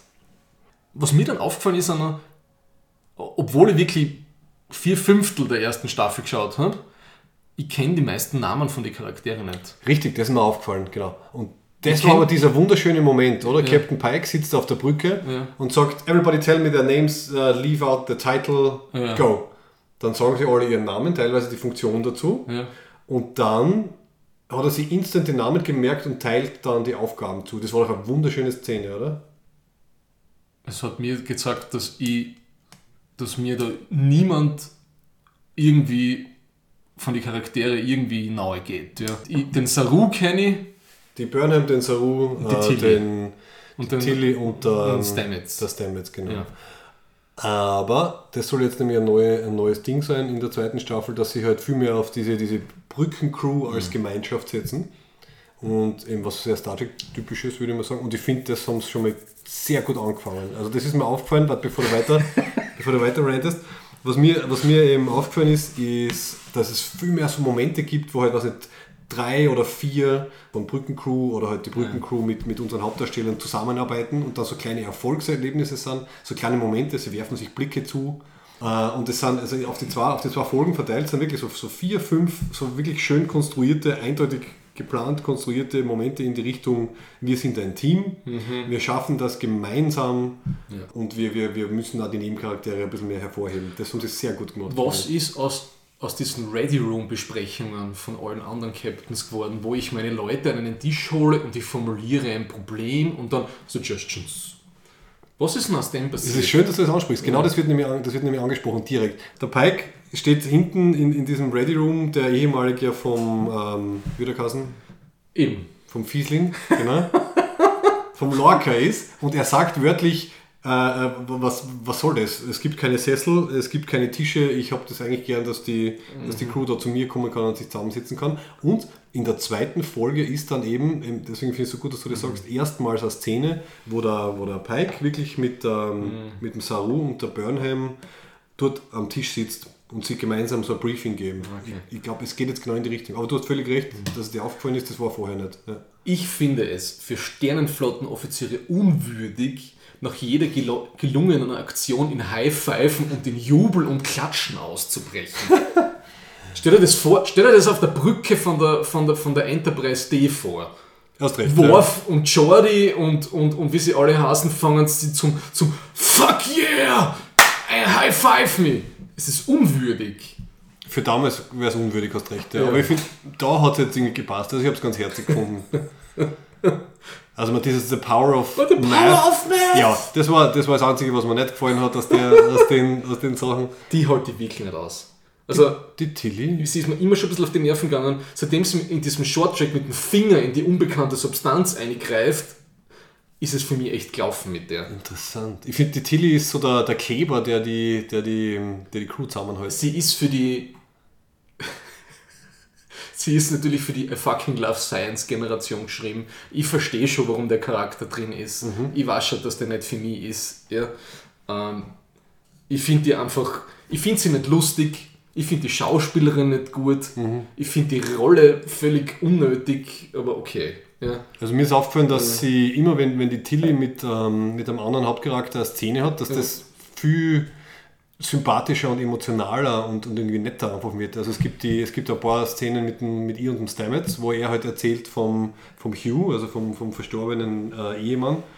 Und auch wenn sie mit... Ähm, ich finde nämlich die, die Burnham, ich finde die leider unsympathisch und sie ist, sie, Oh, sie ist der Hauptcharakter und deswegen, also mein Problem mit, mit Discovery ist hauptsächlich, dass mir einfach der Hauptcharakter nicht interessiert und Nebencharaktere viel mehr. Aber wenn, wenn die Burnham eine Szene mit der Tilly hat, dann wirkt sie auf einmal viel nahbarer und viel, viel, viel sympathischer. Also dann ist sie einfach aus diesem, ich bin dauergestresst, dauernd gefrustet in meiner, bin ich jetzt Vulkanierin oder, oder Mensch äh, wegen meiner Erziehung Geschichte Aber das kommt eben in diesem Uncut Wolski-Video so gut außer, dass die Michael eigentlich so ein nebenstehender Charakter ist und eigentlich der Hauptcharakter ist. Es ist mir ist die, das ist mir völlig wurscht. Und diese, diese Backstory mit dem Spock, na, also ich, diese, die werden das über die ganze Staffel auswalzen, wann sie ihm das Haxel gestellt hat, ja, emotional oder vielleicht im wirklichen Sinne und er deswegen beleidigt ist. Und ja dann nie wieder von ihr redet, dann in der, Ja. in, in der, in der diese, diese, Timeline, ja. diese Kindheitssequenzen, wo er von diesem Stiegenhaus-Ding da runterschaut und sie raufschaut und er dann mit diesem komischen AR-Pad einen Drachen zeichnet, der auf sie zufliegt. Holy moly. Ja, das war für mich so, Da, vermi da vermisse ich jeden Bullschlag, den er dabei vergeht. das war für mich so, so, so ungeschicktes visuelles Storytelling. Also so nach dem Motto, was der, also Show, don't tell. Und das war für mich so, die Drehbuchautoren haben sich gedacht, da schreibe ich jetzt eine 3-Minuten-Szene, wo möglichst wenig geredet wird und ich drücke das alles mit, ähm, halt mit, mit Kamera, mit Blicken und mit sonst was aus. Äh, hat nicht. Ich finde generell diese vulkanische Backstory und warum das jetzt die, die, die, die, die Stiefschwester von Bo- Spock sein muss, ich finde, das ist einer der größten Fehler, den es überhaupt macht. Aus dem Schaß kommen es nie wieder außer. Ja. ja. Das ist. Und die, die, und die, die Michael, die Schauspielerin, weiß nicht, was die für Direction kriegt, ja? Von, von, von den Regisseurinnen oder Regisseuren. Diese, sie, sie tut irgendwie so auf halbmenschlicher, vulkanischer Roboter in jeder Szene und, und twitcht so mit ihrem Kopf die ganze Zeit, wenn sie total schnell überlegt, ja, ja, weil sie ja so intelligent vulkanisch erzogen worden ist. Das hält die nicht aus. Ja, sie, sie, du, du kannst ja nichts dafür als Schauspielerin, sie kommt Nein, einfach. die Schauspielerin ist super. Sie kommt einfach ähm, ein bisschen unsympathisch rüber. Also es ist halt dafür, dass sie der Hauptcharakter ist, hat sie zu wenig, zu wenig Anknüpfungspunkte. Und das übernimmt dann die, die, die, die Tilly für mich. Also die Tilly ist, ich glaube, auch geplant, ein bisschen so dieses, äh, lieber Star Trek-Fan, das wärst du wahrscheinlich auf dem Schiff. Also jetzt im Idealfall. Also du bist quasi halbwegs normal, ein bisschen quirky, sehr menschlich, ähm, nicht so der Übermensch und du bist quasi, Ah, okay. du bist der Zuschauer. Und du Ich kommst weiß da schon, rein. das, Also das, stimmt sicher. Ja. das haut für mich gut hin. Aber weil du sagst, also diese also Fehler mit dieser ganzen Vulkanier- und Spock-Geschichte, das habe ich sehr interessant gefunden. äh, Also, dass am Ende von der ersten Staffel die Enterprise auftaucht und der Pike, das war zum Beispiel schon ein Rewrite, weil äh, CBS gesehen hat, dass die Quoten so schlecht waren. Und Das dass ist Netflix sich beschwert hat. Ja, das, genau. Also, Ja, wenn ja. der recht hat, ich nehme es jetzt einmal an, dann war das, was jetzt dann als Alternative Secret Ending verkauft worden ist, wo die George Hu von der Section 1 rekrutiert wird, das war eigentlich das Originalende, angeblich. Und Enterprise und Pike tauchen auf, war, weil sie gesehen haben, scheiße, es läuft nicht so gut, wie wir gerne hätten. Wir müssen ein Element reinbringen, das noch mehr Familiarität äh, bringt als die Erwähnung von Spock zwischendrin. Also, weiß nicht, ob es stimmt, aber es klingt realistisch. Also, dass das so, schon so im Trudeln war dann am Ende, mit, also während ich, der Produktion. Ja, und ich finde, ich habe dieses Midnight Edge Geschichten waren super, die kommen eh in die Show Notes. Mhm. Ja, ja, dieser Typ hinterlegt das wirklich immer total, aber immer dann, wenn es richtig ans Eingemachte geht, geht es, glaube ich, sehr stark in die Behauptung über, weil dann gibt es auf einmal keine Quellen mehr. Ja, dazu. er tut Ja. gerne ein bisschen ähm, theoretisieren. Also man muss aufpassen, was man. Und dann sagt er halt, ja, ja, also, äh, so, er hat so Quellen, informelle Quellen aus der Hm. Szene.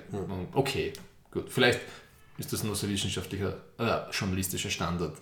Ähm, ich habe das Gefühl, dass sie sie- das, äh, das Netflix hat sich von CBS, glaube ich, ein bisschen über den Tisch ziehen lassen bei der ganzen Geschichte. Bei der ersten Staffel, gell? Ja. Also das hast du, glaube ich, du letzte Folge schon erwähnt. Also Netflix hat ja mehr oder weniger die erste Staffel bezahlt. Ja. Also auf das Geld, was sie für die internationalen Rechte, außer Kanada, glaube ich, rausgegeben haben, war, waren die Kosten von der ersten Staffel. Und die zweite Staffel muss jetzt CBS großteils selber zahlen, weil er da einfach Netflix gesehen hat, es bringt nicht so viel, wie sie gerne gehabt hätten. Und das, das finde ich, das finde ich insofern natürlich scheiße für Star Trek und scheiße für mich als Trekkie, aber für meine Wahrnehmung, dass das nicht so toll ist und bei den meisten Leuten nicht gut ankommt, finde ich das irgendwie beruhigend. Ne? Es normalisiert das Ganze dann wieder. Ja, gell? Äh, weil vielleicht schaffen sie es ja so wie bei Enterprise, dass dann zwei furchtbare erste Staffeln machen, eine obstru- obskure dritte Staffel und eine gute vierte Staffel. Und dann wird es abgesetzt. Und dann vielleicht geht es ja weiter. Ja. Wie gesagt, lang, langfristig optimistisch, Ja. kurzfristig. Nein, also da bin ich bei dir. Und was ich auch sehr amüsant gefunden habe, ist diese Short Tracks, über die wir letztes Ja. Mal schon geredet haben. Die vierte Folge ist jetzt auch heraus mit dem Matt, äh, die Escape Artist, war erstaunlich gut. Es war mehr eine Star Wars ähm, Folge. Hat er einen, einen Lightsaber? Nein, aber es hat so typisch, es ist so, es ist, es ist was, was, ein, was glaube ich auf dem, auf Millennium Falcon passieren wird oder halt irgendwas in der, in der Smuggler-Geschichte rund um den Han Solo. Auf jeden Fall, da gibt es eben auch die Theorien, ähm, also auch glaube ich von dem einen YouTuber, dass CBS diese Short Tracks natürlich nicht nur deswegen produziert hat, damit die Fans mehr Star Trek kriegen in der Wartezeit zwischen Staffel 1 und 2, sondern sie haben das halt während den Dreh, Dreharbeiten von der zweiten Staffel ziemlich billig nebenbei gefilmt von irgendeiner B-Crew und wollten das dann für 40 Millionen Dollar eben an Netflix verscherbeln. Hat Netflix dann entweder gelacht oder halt, halt das irgendwie dankend abgelehnt. Es ist, Thanks, but no thanks. ja, es ist, es ist, Echt? So es ist laut, laut dieser einen Quelle ist es dann runtergehandelt worden auf 15 Millionen und das haben sie trotzdem nicht genommen. Ja, und jetzt knallen sie ja, also jetzt, jetzt schlachten sie die Sau so richtig aus. Ne? Also jetzt kommt der ein Mist nach dem anderen und ich fürchte mich schon vor der, von der Captain Picard-Serie. Ja? Ich freue mich drauf und ich fürchte mich davor gleichzeitig. War der Sprung jetzt zu kräftig? Nein, nein, das passt perfekt, weil eben, also die, weil die Shorts sind eben jetzt ein Teil von diesem, was jetzt halt dann das, das Star Trek eher TV-Universe als Cinematic Ich finde es so schlimm, dass der Kanon gebrochen worden ist. Ne? Dieser verdammte Sport Drive. Ja? Auf jeden Fall. Also der neue Herr über Star Trek ist ja eben der Alex Kurtzman. Und der ist jetzt eben von CBS, zwar von einem, einem CBS-Chef, der inzwischen rausgeschmissen worden ist, wegen MeToo und sonstigen Sachen. Aber der ist, der ist von, von dem damaligen CBS-Chef, hat er eine Fünfjahresmission gekriegt und ist jetzt wirklich bis 2002, 2023 ist er dafür zuständig, welche Star Trek-Sachen gegreenlightet werden und welche nicht und welche produziert werden. Und eben, was du erwähnt hast, also die Picard-Serie ist schon einmal fix. Dann eine animierte Serie namens Lower Decks ist schon fix, die vielversprechend ist, weil es wird von einem Rick and Morty Autor gemacht, der angeblich der riesen Star Trek-Fan ist. Ähm, also es ist ein gewisser Mike McMahon, der jetzt diese Lower Decks animierte Serie schreiben wird. Der hat gesagt, I want to do a show about the people who put the yellow cartridge in the food replicator so a banana can come out at the other end. Okay. Also ich glaube, er hat, er hat sehr viel Humor, er hat, hat Erfahrung im, im Schreiben und er ist ein riesen Star Trek-Fan. Irgendwie sein, Okay, cool. sein Hund hasst irgendwie wie ein Star Trek-Charakter und sein, Also wenn das sein ganzes Drumherum. Also auf jeden Fall, das, das ist sehr vielversprechend. ja. schreibe mein CV jetzt ein und mache eine Bewerbung. Übrigens, ich Um ein, Haus, Dedication ich zu habe ein zeigen. Haustier, das... Na gut, okay. Ähm, über die Picard-Serie wissen wir sehr wenig. Also der Stewart hat sich selber äh, August letzten Jahres angekündigt und wir wissen nur, dass sie halt Wie alt ist sie jetzt schon? 79? 78, Ah. 78. Ist der Deppert. Also sie wird 20 Jahre nach Nemesis spielen, das heißt wirklich ungefähr der Zeitraum, der halt vergangen ist seitdem. Und äh, er hat darüber gesagt, he may not be the Jean-Luc that you recognize and know so well. It may be a very different individual, someone who has been changed by his experiences. Ich finde, der, Sehr Herwig, der Herwig sollte seine eigene Sci-Fi-Satire-Seite machen. ne? Er hat ungefähr so beschrieben, die Serie fängt so an, wie er gerade seine seine Zug, äh, so, so Future Pumpgun durchlaudet ne? und dann auf irgendwelche Monster zum Ballern anfangen als Old Picard. Kann er seine First Contact Muckis äh, Ja. wieder Oder aufmöbeln. ich stelle es mir so vor, wie wenn er sich so ein Stirnband um die, um die Stirn bindet wie ein Rambo, wo oben so das, keine Ahnung, das, das Delta drauf ist. Also, wir wissen noch nichts Genaues. Äh, wir hoffen, dass es nicht irgendwie total absurd wird. Also, Das Positive ist, meine Erwartungen sind schon so niedrig, dass ich mich schon über Kleinigkeiten, zum Beispiel wie die Dick Notaro gefreut habe gefreut hab in, in, in Discovery, also Ja. diese Engineering da, die die Leute am Leben gehalten hat. Die ist super. Mhm. Hat eine super Prime-Serie mit Mississippi, habe ich schon gesagt. Hat ein super Stand-Up-Special auf Netflix, die ist klasse. stimmt, ja. Ja. Gute, Und hat gute so einen. Deadpan-Humor. Total, super. funktioniert, funktioniert Ja. sogar in der Folge, also in der, ist in der ersten, gell? Mhm. Also ein Engineer mit Humor, äh, mit, mit, mit schwarzem Humor. Ja. Die hat mir dann, warum ist die nie wieder auftaucht? Und Die, die, kommt schon noch, die kommt schon noch wieder. Aber Also die wäre so, wenn, wenn, wenn die Chefingenieur wird dann von der Discovery zum Ah, das Beispiel, wär fantastisch. Das wäre großartig. Ja, Ja, dann, dann hätte ich zumindest ein bisschen mehr auf mich, das, auf das ich mich freuen kann. Könnte sie Gibt es das einen? Chefingenieur, an der so gefeatured worden ist? Oder ist das so wie bei TNG am Anfang, wo, wo, wo das noch Ja. nicht so klar war? Es hat ein bisschen dauert, bis der Jordi das geworden ist. Ja. Ne? Vom Navigator zum, zum Ja. Engineering.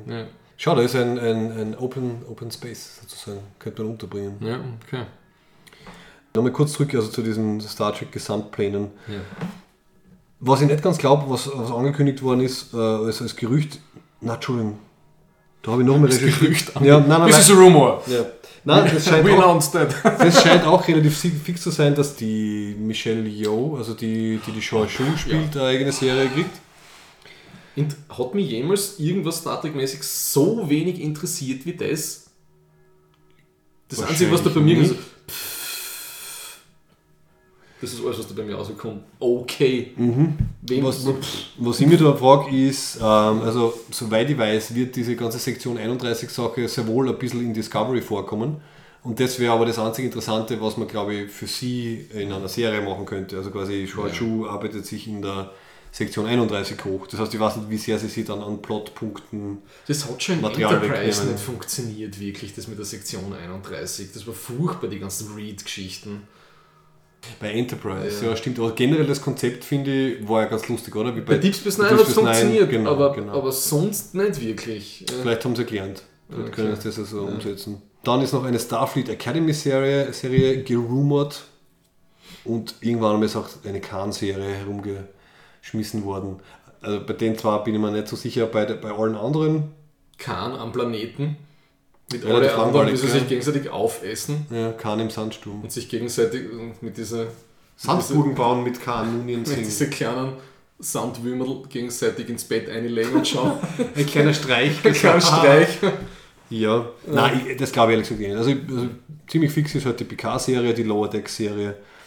Ja, Shu, ich weiß nicht, ob sie das brauchen, weil das kann ja dann auch nur direkt im Discovery-Universum spielen und da reicht eigentlich Discovery. Also, außer sie können es billiger produzieren. Das könnte man noch vorstellen, dass das halt einfach mehr so klassisches TV-Format wird, dass Discovery weiterhin die, quasi die filmische Produktion wird, die sauteuer ist. Wir haben es dann die ersten zwei da, bevor die ersten so so teuer war, die diese Leadwriter schon ausgeschmissen oder so, weil die das, Ja, weil die das das. Script-Budgeting verhaut haben. Das war eine Mischung aus Gründen, warte mal, das habe ich mal extra rausgeschrieben. Überhaupt, die Serie ist ja geplagt gell, von, von Behind-the-Scenes-Änderungen. Also ursprünglich hat sich der Brian Fuller konzipiert. Dann ist der Brian Fuller vielleicht von, vom, vom Kurzman ein bisschen rausgeekelt worden, weil der Kurzman Co-Creator und Produzent war. Eine gute Verbindung mit dem Les Moonves gehabt hat. Das ist dieser CBS-Chef, der jetzt äh, gegangen dieser, wurde. und dieser Wirecom-CEO war ja dann auch noch der, der sich mit Science Fiction eigentlich nicht auskennt. Das ist genau der. aus- Das Ach so, ist der. Also der, der, CB, der, der Moonves, Ja. äh, CBS-Chef, ist auch, interessiert Science Fiction null und der hat eben äh, Discovery nur gegreenlightet, weil sie halt für CBS All Access was braucht haben. Aber bei Discovery hat halt diese, diesen Durchlauf an, an, an Produzenten. Also halt zuerst der Brian Fuller.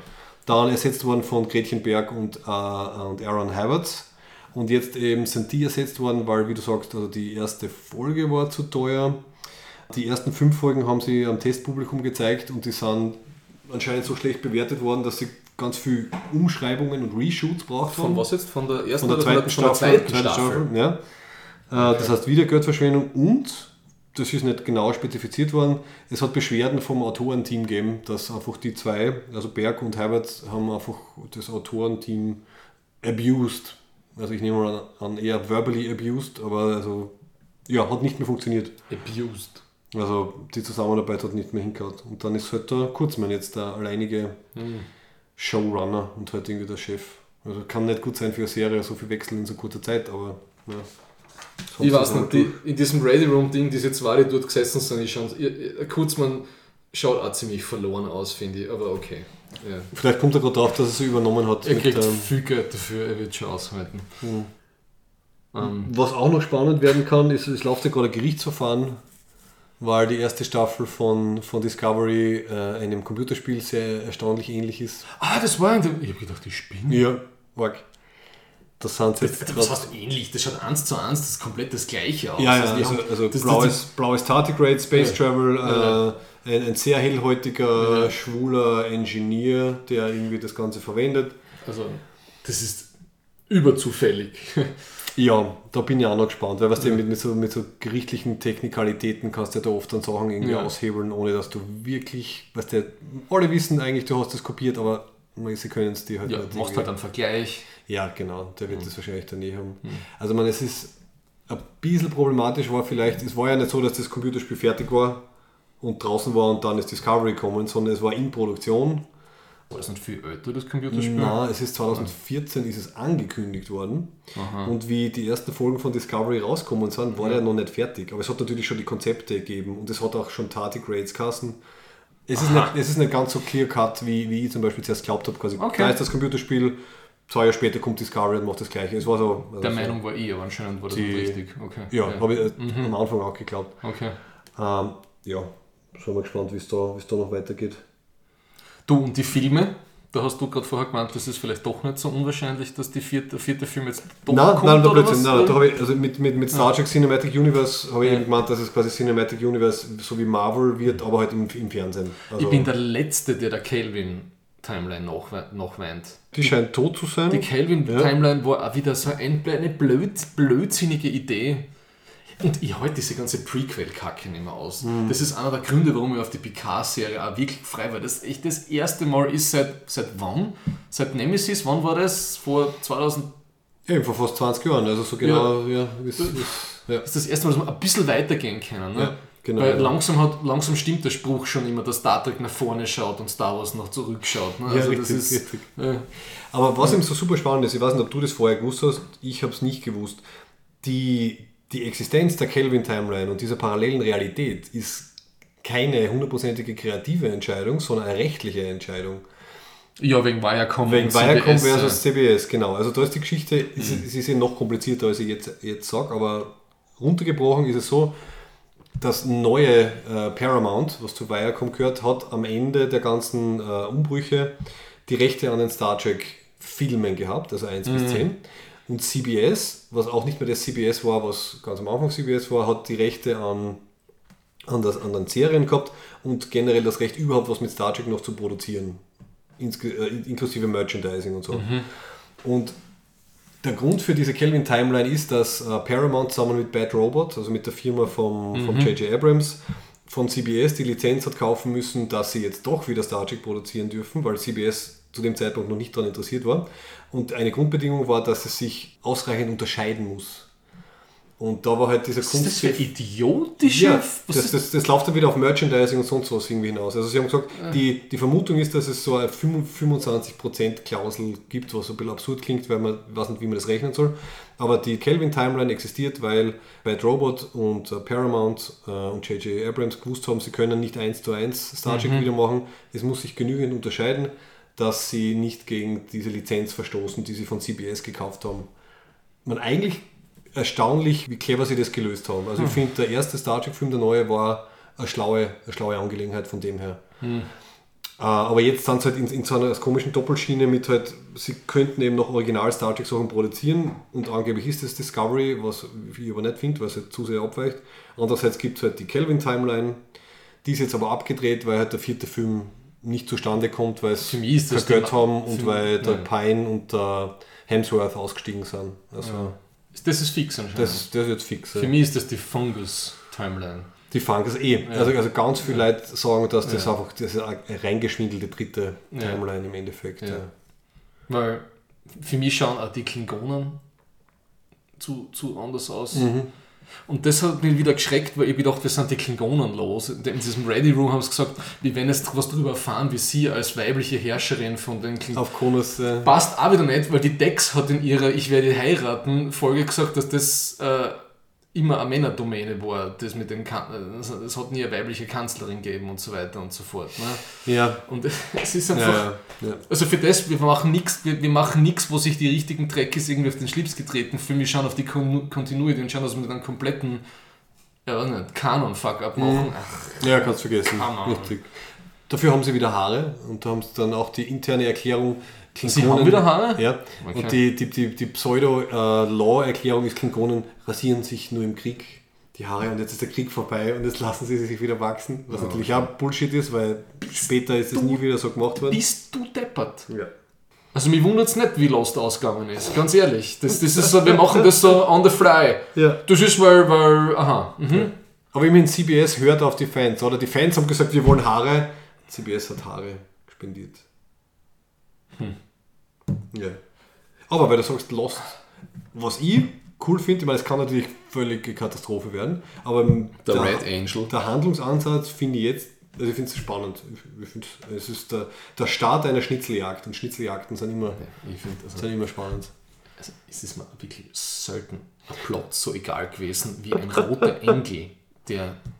Was wird es denn sein? Es wird irgendein, irgendwas aus der Zukunft sein, irgendwelche Ikonianer, äh, irgendwas im Schwammerl-Universum oder ein Transporter, ist irgendein Blödsinn halt. ja. Ja, ich glaube, dass es sehr schwierig ist, eine gute Auflösung zu Und der finden. dann alle, der dann irgendwie alle Hauptcharaktere infiziert und sie sägen dann wieder irgendwie Leute, die sie verloren haben und mm, mit ihrer Vergangenheit in Berührung bringen. Deswegen ist total obvious, oder? In der, ähm, ich glaube, am Ende von der, von der ersten Szene schon, wie die Tilly so die, die eine, diese total nervöse sieht, habe ich mir gedacht, die ist eine Projektion ist, oder eine, eine, das war, eine Sonderform. Sie geben sich nicht einmal Mühe. Also es ist, das war so klar, dass die kein Starfleet-Nurse ist, die da steht. Ja. Was ich denn zugute halten muss, es war dadurch was ein bisschen creepy und gruselig. Also es hat für mich wirklich diese, okay, die, Tilly, die Tilly wird jetzt leicht verrückt ähm, oder, oder es greift halt irgendwie von außen jetzt irgendwie ein Wesen ein. Es hat für mich ein bisschen was, was ein Horror-Element gehabt. Das habe Weißt ich du, cool was gefunden. ich creepy finde? Wie die in der ersten Folge von der zweiten Staffel in diese komischen Bubble-Shuttles eingestiegen sind. Mhm. Wer ist der Regisseur, der so eine Szene ansetzt? Ja? Es war sehr. Denk an Battlestar. Galactica und an andere, wir, treffen uns in der Shuttle Bay, stehen zusammen und steigen ein. Das ist so irr, ein irrwitziger, also das ist wie wenn, wenn so äh, olympiadische äh, äh, äh, Winterspiele von der Olympiade eröffnet werden und Leute in, in, in Schlittschuhen irgendwie so parallel fahren, in, in bunten Kostümen. So, dass, Niemand steht so nebeneinander und dann steigt er. Also das ist. Was soll mir da. Das ist, was, was wollen die mir vermitteln? Ich glaube, Und dieser scheiß Audioscore von der Serie setzt immer zwei Sekunden ein, bevor irgendwas passiert und versucht mir schon davor zu vermitteln, dass jetzt was episch, dramatisches, spannendes, trauriges passiert. Ah, Acht das einmal, das acht einmal achten, ja. drauf. mir ist die Szene auch aufgefallen, also es war, das war so ein klassisches Ich will Kino sein Moment, wo sie das, das im, im Hangardeck quasi das, das, die runde Scheibe, wo das Logo drauf ist, so runtertritt. Die Drehung war Und sie stehen so komisch nebeneinander Sie und stehen genauso wie die Pods dann vorne aufgereiht. normale sind, ja. Piloten machen dann einen Check miteinander und du, hey, pass auf mit dem, keine Ahnung, Mhm. oder ich kontrolliere einmal die Ausrüstung und, und ich schaue viel. Nein, es, es war so ein richtiger, so ein richtiger Filmmoment, dass sie halt den Hero-Shot haben, wo sie da so aufge Ja, das ist wie in diesem furchtbaren, wie hat der Film geheißen, Pearl Harbor mit, mit Ben Affleck. Mhm. Da hat es auch die ganze Zeit diese Widescreen-Shots gegeben mit den uniformierten Helden und Hel na, Helden waren es nicht Helden. Ja. Ich muss zugeben, ich habe es, äh, es, es, ich hab's, ich hab's ganz cool gefunden, obwohl es natürlich nicht logisch ist, weil dass sie genau da unten drinnen diese Ports haben, vor allem dann diese Röhren, durch die sie rausschießen, die sind auch irgendwie zu lang Die vorgekommen. dann erst dann um die Ecken fahren. Dafür, ja. Und, aber wo um Ecken, ist dir aufgefallen, es gibt eine Szene, wo man, wo man sieht, wo der Turbolift herumfährt. Kannst du dir die Szene erinnern? Das wirkt so, wie wenn die Discovery drinnen lauter Leerräume hätte, wo Drohnen herumfliegen und Turbolifte herumfahren. Völlig sinnlose Leerräume. Aber was mache ich? Ich Und habe ein Asteroidenfeld, wo ich durch muss. Ne? ich nehme das Shuttle, was praktisch nur aus Glas besteht, und der Helm muss sich erst regenerieren, bevor irgendwas passiert. Ich setze ihn nicht klar auf, damit ich zumindest die Chance habe, damit ich erstick, wenn irgendein Stickviertel da reinfährt. Ja? Und natürlich fahre ich mit einem Affenzahn da durch, ne? weil anstatt dass ich vielleicht mit einem größeren Affenzahn außen vorbeifliege bei diesem Ding, das macht man nicht. Ne? Ja, das war, das war Dass Star der eine. Typ stirbt, war völlig klar. Ja, ja. Also, Es war äh, eine sehr schöne, aber, aber vom Inhalt her sehr unnötige Action-Szene, die halt. Ich glaube, da ist das Budget draufgegangen, ehrlich gesagt. Echt? Das war die Szene, wo sie das Budget verpulvert haben. Weißt du, was noch furchtbar war? Da war es richtig, das, das, das, das nehme ich echt nicht ab. Wo die eine sagt, bei der zweiten Folge, sie kann da rein pilotentechnisch nicht hinfliegen, sie müssen im System, muss sie müssen hinspringen. So ein Dann siehst du den Shot, gell. da kommen ein paar Asteroiden hin, warum kannst du da nicht um die Ecken fliegen? Das macht null Sinn gemacht, dass sie da reinspringen. Das genau, das, das macht für mich nur auf der Metaebene Sinn, nämlich das war wieder so ein Moment, wo halt mindestens drei Leute auf der Brücke sagen können, wir arbeiten zusammen. Also die, die Tilly hat gesagt, sie kann es ähm, Ja. berechnen, sie hat die Idee mit dem Donut gehabt. Die Navigatorin kann sagen, sie kann es dann machen, wenn sie drinnen sind und der Stamets hat gesagt, ha, ich kann doch reinspringen. Also es war für mich so ein klassisches, wir suchen wieder einen Moment, wo, wo, wo sich Teamarbeit ergibt. Äh, war nicht logisch, ja, hast recht. Aber Du, und wieso haben sie da mit dem Transporterstrahl erst den Asteroiden, den sie zuerst nicht äh, behandeln haben können? ja, witzig, gell? Wie ist, habe ich da irgendwas falsch verstanden? Ja, das kannst du nur Haben irgendwie... sie dann eine Tachyonen-Inversum-Abspalt irgendwie sowas gemacht? Äh, Das war uh, because of plot, ja. Man, es hat ganz cool ausgeschaut, muss ich zugeben, wie es das hinten Hey. so herzieht. ich sage nicht, dass es nicht gut Aber ausschaut. es hat keinen Sinn gemacht. Ja. äh, ausschauen tut es eh wirklich. Hm. Ich meine, Discovery gefällt mir nicht, aber die Enterprise hat gut ausgeschaut und so. Das, das, ja. Ist dir, das auch, ist dir das aufgefallen, das habe ich glaube ich beim, beim, beim Track erwähnt, dass sie einfach geile Shots drinnen haben. Es gibt den einen Moment, wo der ähm, Saru mit der, mit der Burnham so einen Gang entlang geht, aber es startet von der Kamera her außerhalb vom Schiff. Du siehst im Hintergrund Ich siehst weiß, du die ja. Enterprise, Ja. du siehst sie durch die Fenster durch den Gang gehen und solche Sachen, solche Details Das- finde ich einfach extrem geil. Also weil es dich einfach so rein, reinzieht in die, in die Welt, statt dass man nur diese Shot gegen Shot, ich gehe jetzt Für mich, das habe ich glaube ich schon mal gesagt, für mich wirkt einfach die Discovery von ihnen nicht wie ein Raumschiff, wo wirklich Leute drin arbeiten und leben. Ich finde, Es wirkt ein bisschen unfreundlich. es wirkt für mich wie, so- ein- wie so ein- U-Boot, ein luxuriöses so ein U-Boot. 1980er Friseursalon, wo irgendwie jetzt viel Neon drin und Glas und Metall drinnen ist. Und es ist überall zu dunkel. ja, das sagt ja dieser Cat Wolski, Mhm. dass, dass das ist beleuchtet wie die düstersten Szenen in, in Battlestar Galactica oder Ja. die Expanse. Da mit dem, mit dem schönen Kommentar, wenn if everything is dramatic, then nothing is dramatic. Mhm. Weil dann kannst du halt nicht mehr variieren. Gell? Aber das ist wirklich, ich habe in keiner Folge das Gefühl gehabt, es ist jetzt irgendwie schlimm, wenn das jetzt schief geht. Hm, jein, also ja, ich glaube, das kommt erst noch. Also jetzt, jetzt bauen sie halt einmal die, ein bisschen die Spannung auf mit, Okay. okay, wohin geht der Plot und ich, ich will, dass niemandem was passiert, damit ich weiterkomme in der Geschichte. Und das mit der sehen. Prime Directive, die haben sie nur eingeschrieben, damit wir uns freuen, dass sie Prime Directive, nicht Ja, First, ja. First, was wir sagen Ähm, General Order One oder so, so irgendwie. irgendwie, ja, genau. Ja. genau. Das ist, haben sie auch noch gesagt, um es innerhalb von zwei Sekunden zu brechen. Ja. Ja, das ist halt jetzt wieder die Frage. Ist es ein Brechen, wenn er einem einzelnen Typen etwas sagt und was austauscht? ja, sicher. Weil der Typ, Denk nur an den BK. ich weiß es nicht, ich, ich glaube, es war, es war so eine nette, es war eine sympathische Zwischenlösung. Der Jean-Luc hätte sie für das vermutlich wochenlang gegeißelt. Das, das, mag, schon, das, das mag schon sein. Ich, habe die Szene sympathisch gefunden, weil wie eben der, der, der Pike und, und die Burnham halt irgendwie drüber reden, wie arg das jetzt eigentlich für den unten sein muss, dass sie ihm Gewissheit geben könnten. Also irgendwie seine ganze Familie existiert nur, um irgendwie herauszufinden, ob diese, diese Theorien stimmen. Und alles, alles, was der Pike tun muss, ist halt runterbeamen, ihm das sagen und dann wieder wegbeamen, weil selbst wenn er es weitererzählt, nehmen sie ihn wahrscheinlich nicht ernst. Das habe ich irgendwie voll lieb gefunden, wie er dann unten steht und irgendwie sagt so, ja, du hast recht. Mit dem kann ich nur leben. Aber weißt du, was ich wirklich, es war derselbe Keller, deswegen fällt es mir jetzt ein. Sie werden im Keller dort eingesperrt. Ja? Und damit die eine, Mit einer Flash Grenade oder so, gell? äh, damit die eine, äh, die, die, die auch am Steuer sitzt, oder was macht die? Die mit Ja, den Dreadlocks. Genau, genau, ist glaube ich. Wie heißt sie? Aber ich habe auch keine Ahnung, wie sie gerade heißt. Ja. Damit wir zeigen, dass die auch schlau ist, hat, nimmt sie irgendwas und macht diesen Riegel von der, von der Kellertür auf. Ja. Und was ich immer denke, es sind da überall, die, ganzen- es waren überall Fern, äh, Fernseher, es waren überall Fenster in diesem Ja, Keller. ja. Wie wäre es, wenn man eins ausmacht und bei dem einfach au, aussteigt? Ich weiß, ich bin picky, aber das macht mich wahnsinnig sowas. Ja. Dann bitte, Production Crew, denkt dran, der Keller hat keine Fenster. Das ist so einfach zum Lösen. Da, da ist mir was ganz was Komisches aufgefallen. Das wäre mir nicht aufgefallen, wenn ich es nur einmal geschaut hätte. Das Konzept eines Magneten wird total oft verwendet. Wie der Pike auf die Discovery kommt und erzählt, was mit der, was mit der Enterprise passiert ist. Er sagt irgendwie, all our systems went, went completely haywire. Und dann kommt die Burnham mit der, mit der Analogie, like a magnet on the North Pole.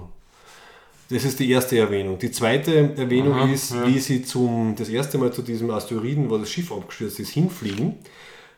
Sie werden davon abgestoßen und die, die Pilotin sagt, we were just pushed back like two opposing magnets. Die dritte äh, Verwendung von einem Magneten war dann genau das. If it's just a, deadbolt, then I can use a magnet to unlock it. Also ich, ich glaube, die bauen da irgendwas auf, die wollen in uns dieses Konzept von sich abstoßenden Dingen, sich anziehenden Dingen irgendwie erzeugen. Das ist so ein Theme. Das ist ihnen wahrscheinlich selber nicht aufgefallen, aber ich finde das sehr gut von dir. Und, und was ich nicht gefunden habe, ist einfach, dass sie sie auf die, die Landing Party mitgenommen haben. Also dass es ein, einmal ein noch Nebencharakter war aus der Brückencrew. Sie halt, ne? Genau. Die sie, eine die, halt, ne? Ich glaube irgendwas mit O. Sie hat einen längeren Namen Ja. Ach, wie uns diese Charaktere nicht schon ans Herz gewachsen sind. Ja, Gott, Unvergesslich. mit O. Na, aber es stimmt, sie haben wirklich blöde Namen, muss man wirklich sagen. Also man, Saru merkst du leicht, Michael merkst du leicht, Lorca hast du leicht gemerkt und die Nebencharaktere haben wirklich blöde Namen. Also Glaubst du, das an dem ist- liegt's? Okay. Auch. auch.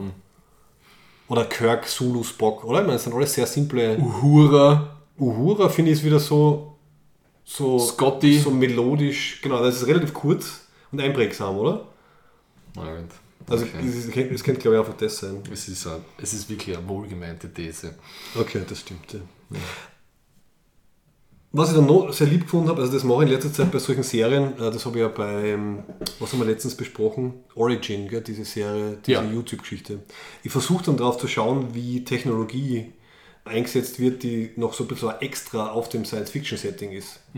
Und das war, ist, da sind mir ein paar Sachen aufgefallen. Und zwar, der Stamets schaut einmal ein Video vom Hugh und da hat er so eine Art VR-Projektions-Pille äh, sich an die, an, die, an, die, an die Schläfe geklebt. So wie in jeder Black Mirror-Folge jetzt dann hat. Ja. Stimmt, stimmt, Ja. aber finde ich, das war cool, war mal ein bisschen was Neueres in Star Trek.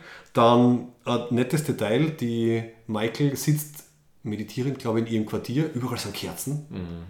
Es sind aber nur, AR. es sind nur äh, Hologrammkerzen und wenn sie eine ausblasst, dann verschwinden alle. Ist einfach was, was super Nettes, Simples, was man getaugt hat. Und der Raumanzug, ich weiß, du hast zuerst gesagt, das hat dich gestört, dass er irgendwie der zuerst, also dass der erst später irgendwie rauskommt, aber ich habe es irgendwie cool gefunden, dass der Raumanzug einfach in den, in den Sitz integriert war und I. sie drucken auf ein Knöpfel und dann geht es. Wenn ich Das in war einer, in einer Glasseifenblase mit einem Affenzahn durch ein Meteoritenfeld aus un- unerklärlichen Materialien düse, mir setze vorher ich ja. den Helm davor auf. Ja, das stimmt. Auf jeden Fall, sie, sie, sie bauen ein paar so kleine, kleine Details ein, das gefällt mir dann immer. Ja, aber wenn die immer so Karambolagen und Rochaden haben in, in, der, in ihrer Production Crew und ihren, ihren, ihren äh, wie soll ich sagen, Hierarchien drinnen, wundert es mich nicht, dass das am Schluss nicht so durchdacht und konsistent Das stimmt, ja. wirkt, wie es einfach sein könnte vielleicht. Ja. Ja, ja. Und wenn es wirklich alles nochmal um, wenn dann so viele Rewrites dann auch noch haben, Also, also angeblich Ende, Ende erste Staffel, jetzt Mitte zweite Staffel haben sie es, also das zeugt ein bisschen von schlechter, ja, schlechter Planung, schlechter Chemie. ja, vielleicht war die. Story einfach eine Scheiße. Das Oder vielleicht war aber die ja. Story schlecht. Ja. Also eine Geschichte, die sie angeblich ein bisschen rausgeschrieben haben, war, das Hauptthema scheint ja irgendwie Faith versus Science zu sein. Also ein bisschen so Pike gegen Ja, ja, Burnham. ja. Sagt er kurz mal in dem Ready Room. There's a grand design und wir Genau, werden ja. we're going to discover it. Und Ja, was ich ziemlich cool finde eigentlich, weil es einfach ein, ein schönes, breites Thema, aus dem man viel machen kann. Und eine Sache, die sie angeblich ähm, äh, ein bisschen rausgeschrieben und, und umgedreht haben, war eben der, der Pike war angeblich noch eindeutiger religiös. Also er hat irgendwie gebetet, bevor er auf die Außenmission geht oder so. I'm a non-believer, hat die eine gesagt. Die, ja, Die eben die, die, dritte auf der Auf der. Couch. Achso, auf der, auf der Ja. Außen, ja, genau. genau. Ja. Aber der Pike hätte noch religiöser sein sollen und das haben sie zum Beispiel dann rausgeschnitten. Also er ist, er ist quasi so. Super, also erste Staffel war Krieg, zweite Staffel ist jetzt der Religion, Religion. Okay. Aber ich finde es nicht schlecht. Also ich glaube, man kann aus dem Thema viel, viel rausholen und, und sie können schöne Gegenpole halt einfach machen, weil in Star Trek geht es ja um, um Wissenschaft und um äh, Rationalität. Und wenn es das jetzt ein bisschen Das, das kontrastieren ist also die Michael, die die ganze Zeit irgendwas von der Prime Directive sagt, man muss total korrekt sein, ist die erste, die runterbeamt in einer Kultur, die sie nicht kennt und die gleich einmal überzeugen muss, dass, die, dass, sie, dass sie ein Blödsinn glauben. Ja? Nö.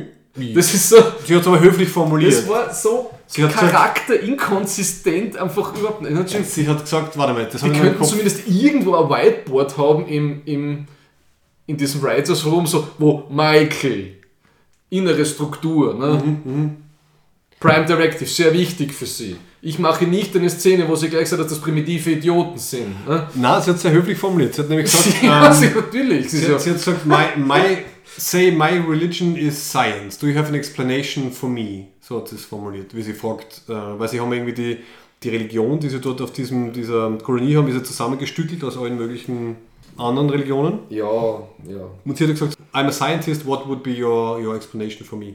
Sie hat es höflich formuliert. Ja. Ja, und sie, aber im Keller sagt sie dann auch noch einmal, dass die irgendwie, dass sie denen sagen wird, dass das ein Blödsinn ist und was sie glauben. Ir irgendwie so ein Satz war. Möglich, oder, oder zumindest gegen, gegen einen Pike ist sie halt ziemlich äh, argumentativ. Aber ich glaube, sie, sie lernt da dazu. Ich habe schon ein bisschen das Gefühl, dass sie aus der ersten Staffel gelernt hat, dass man nicht gleich den Captain mit dem Vulcan Neckpinch umlegen muss, sondern ein bisschen. Das habe ich schon wieder ganz kann. vergessen, dass die praktisch Meuterei begeht inner, wo, und einen Krieg auslöst und weiß nicht was, alles innerhalb von ein paar Sekunden. Aber sie lernt jetzt vom Pike und mit dem Pike lernt sie die Interaktion. Aber wo Pike ist genial, oder?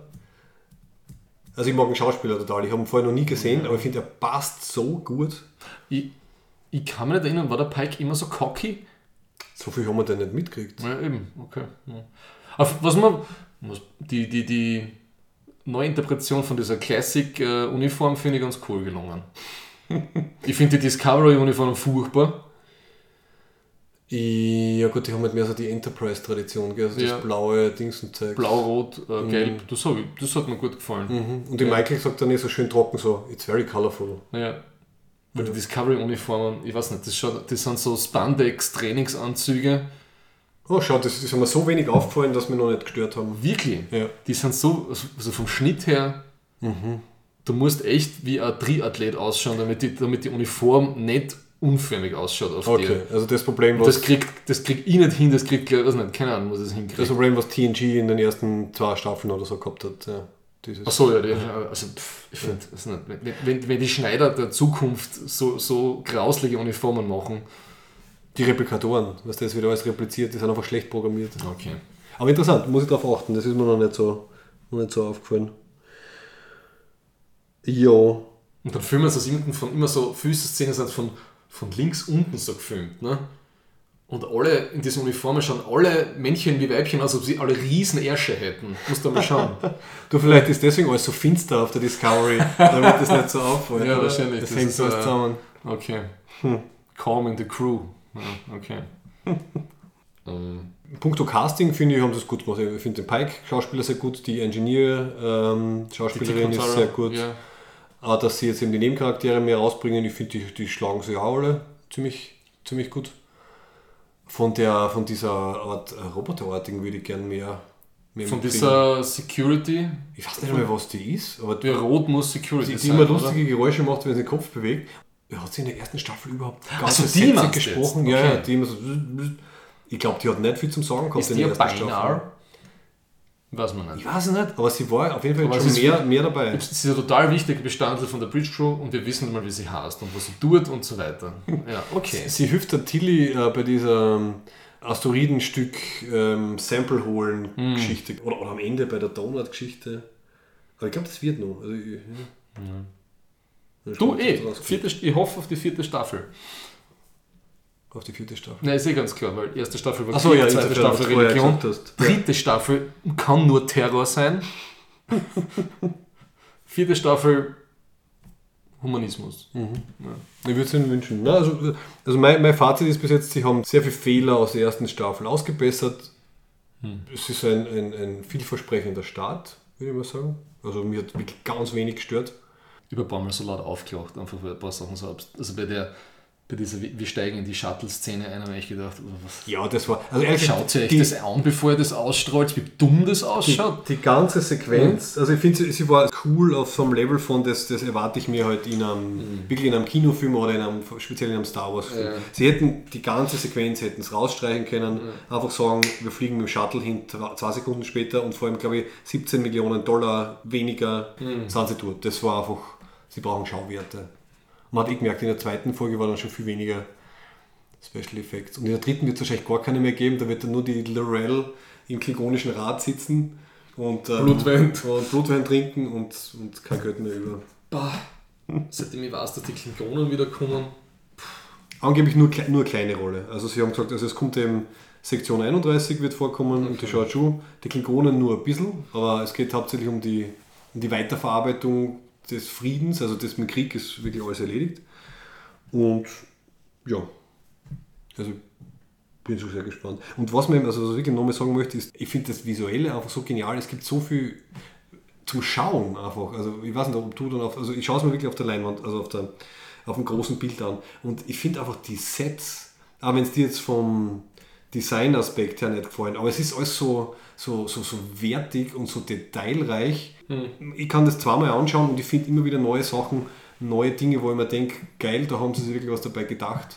Ich frisst das wirklich visuell quasi auf, das, das, das gibt mir ja, total viel. Ich, das, du bist ein visueller Typ, das weiß ich, das, das taugt dir. Aber wenn Ja. ich von den, von der, vom Plot, von den Charakteren, vom Score so abgeturnt bin, kann der Production Value vom Rest noch so hoch sein, es wird mir keinen Spaß machen. ne? Ja, kann ich verstehen.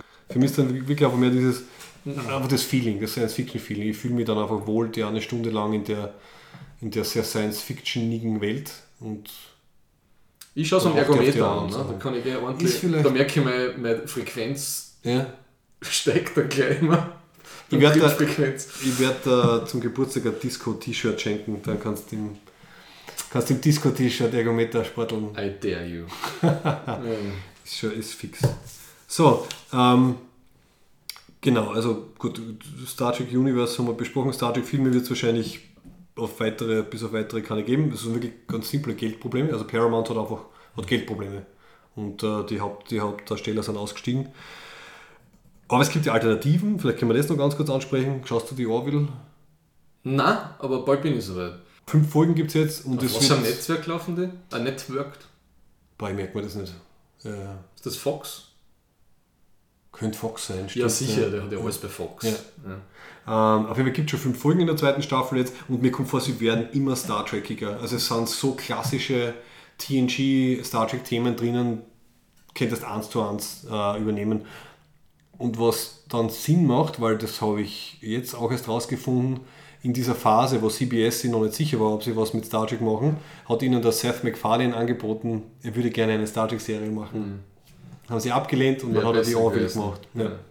Ah, das wäre so geil, wenn das einfach, wenn das drei Jahre später gesagt hätte und sie hätten jetzt eben quasi diesen Plan für halt äh, Star Trek Universe und er hätte einfach sein Star Trek machen können als Teil, das wäre ah, Dem fantastisch. Du. Der ja. verstanden. Er ist nämlich auch ein Fan und kennt sich aus. Bei Ja. all seinen Hommagen, die er da bei Family Guy und so gehabt hat, war klar, dass er Und jetzt macht er tief, halt, tief drin ist im geheimen Wissen. ja, und jetzt macht er halt, also gute, nicht großartige, aber wirklich eine gute, eine gute Star Trek Serie unter anderem Namen. Ja.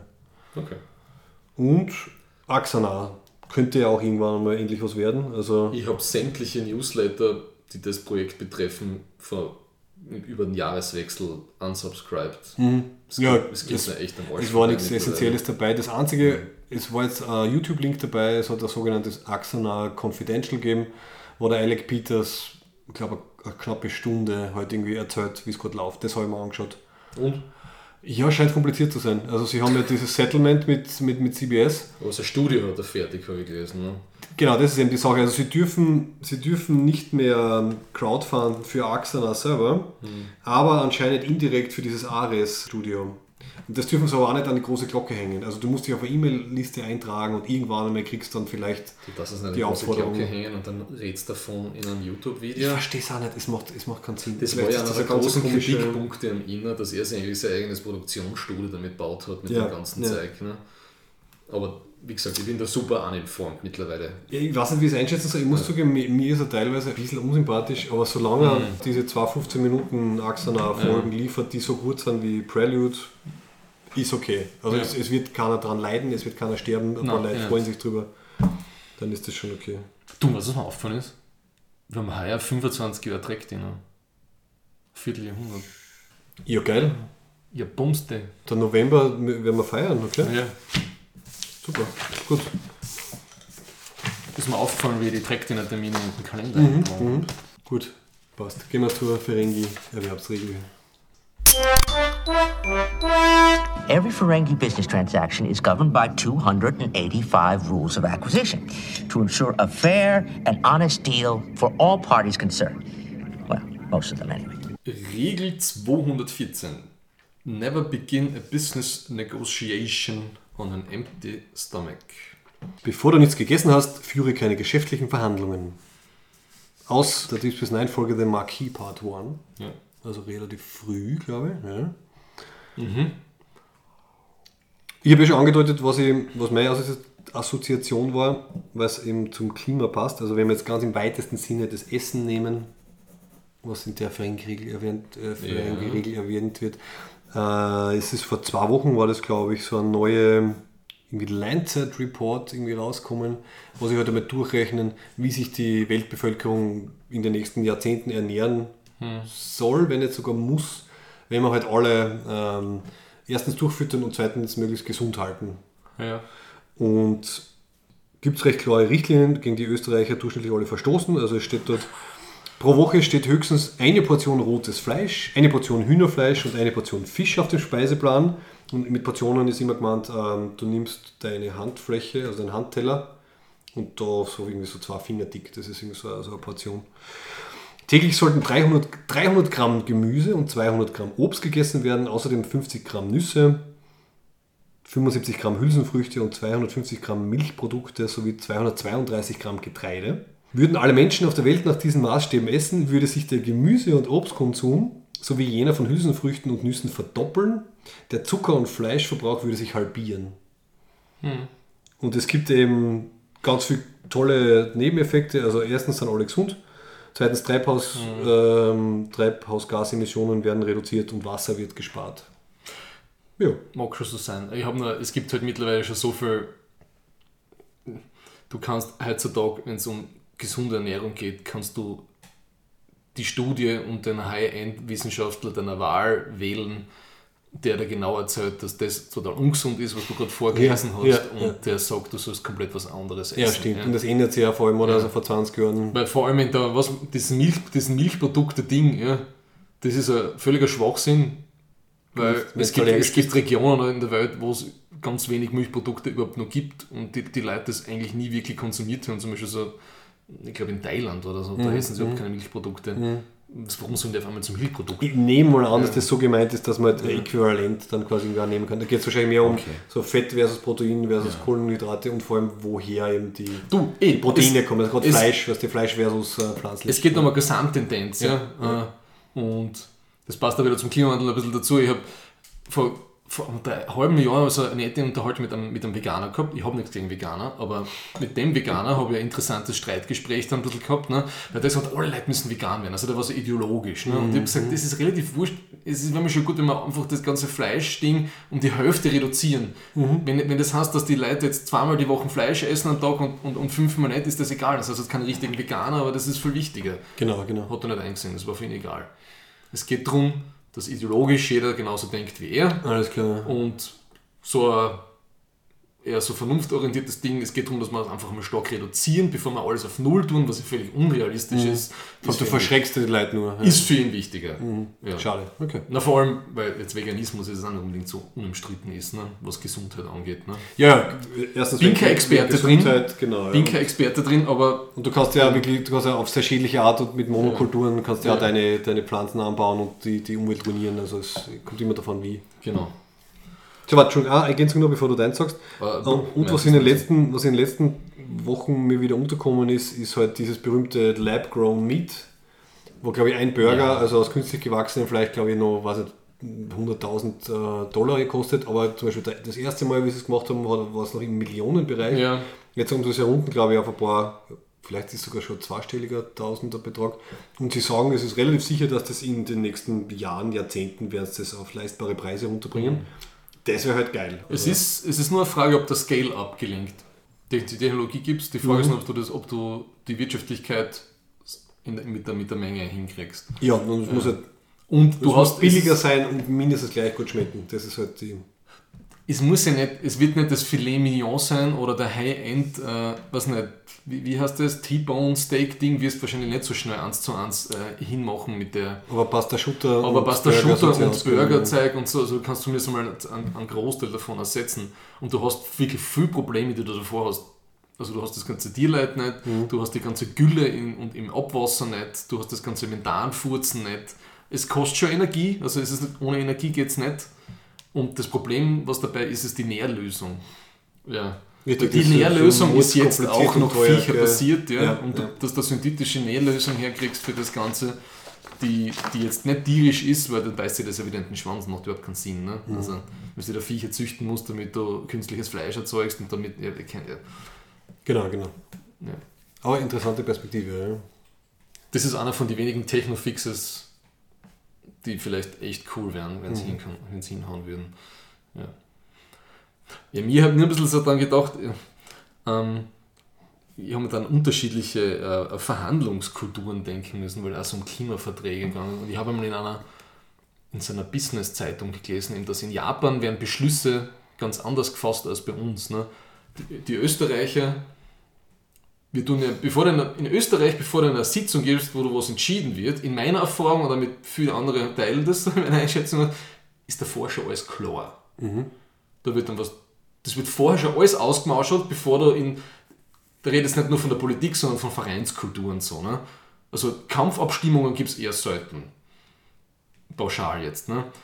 In Japan habe ich gelesen, ist das, was in diesen offiziellen Sitzungen passiert, nicht so relevant. Da wird eher alles informell beim Essen danach noch einmal aufgewalzen und Ah, mhm. auf, auf, äh, ausgewalzt und äh, eher informell und dann zählt halt mehr so das, äh, die Standings von den einzelnen Leuten.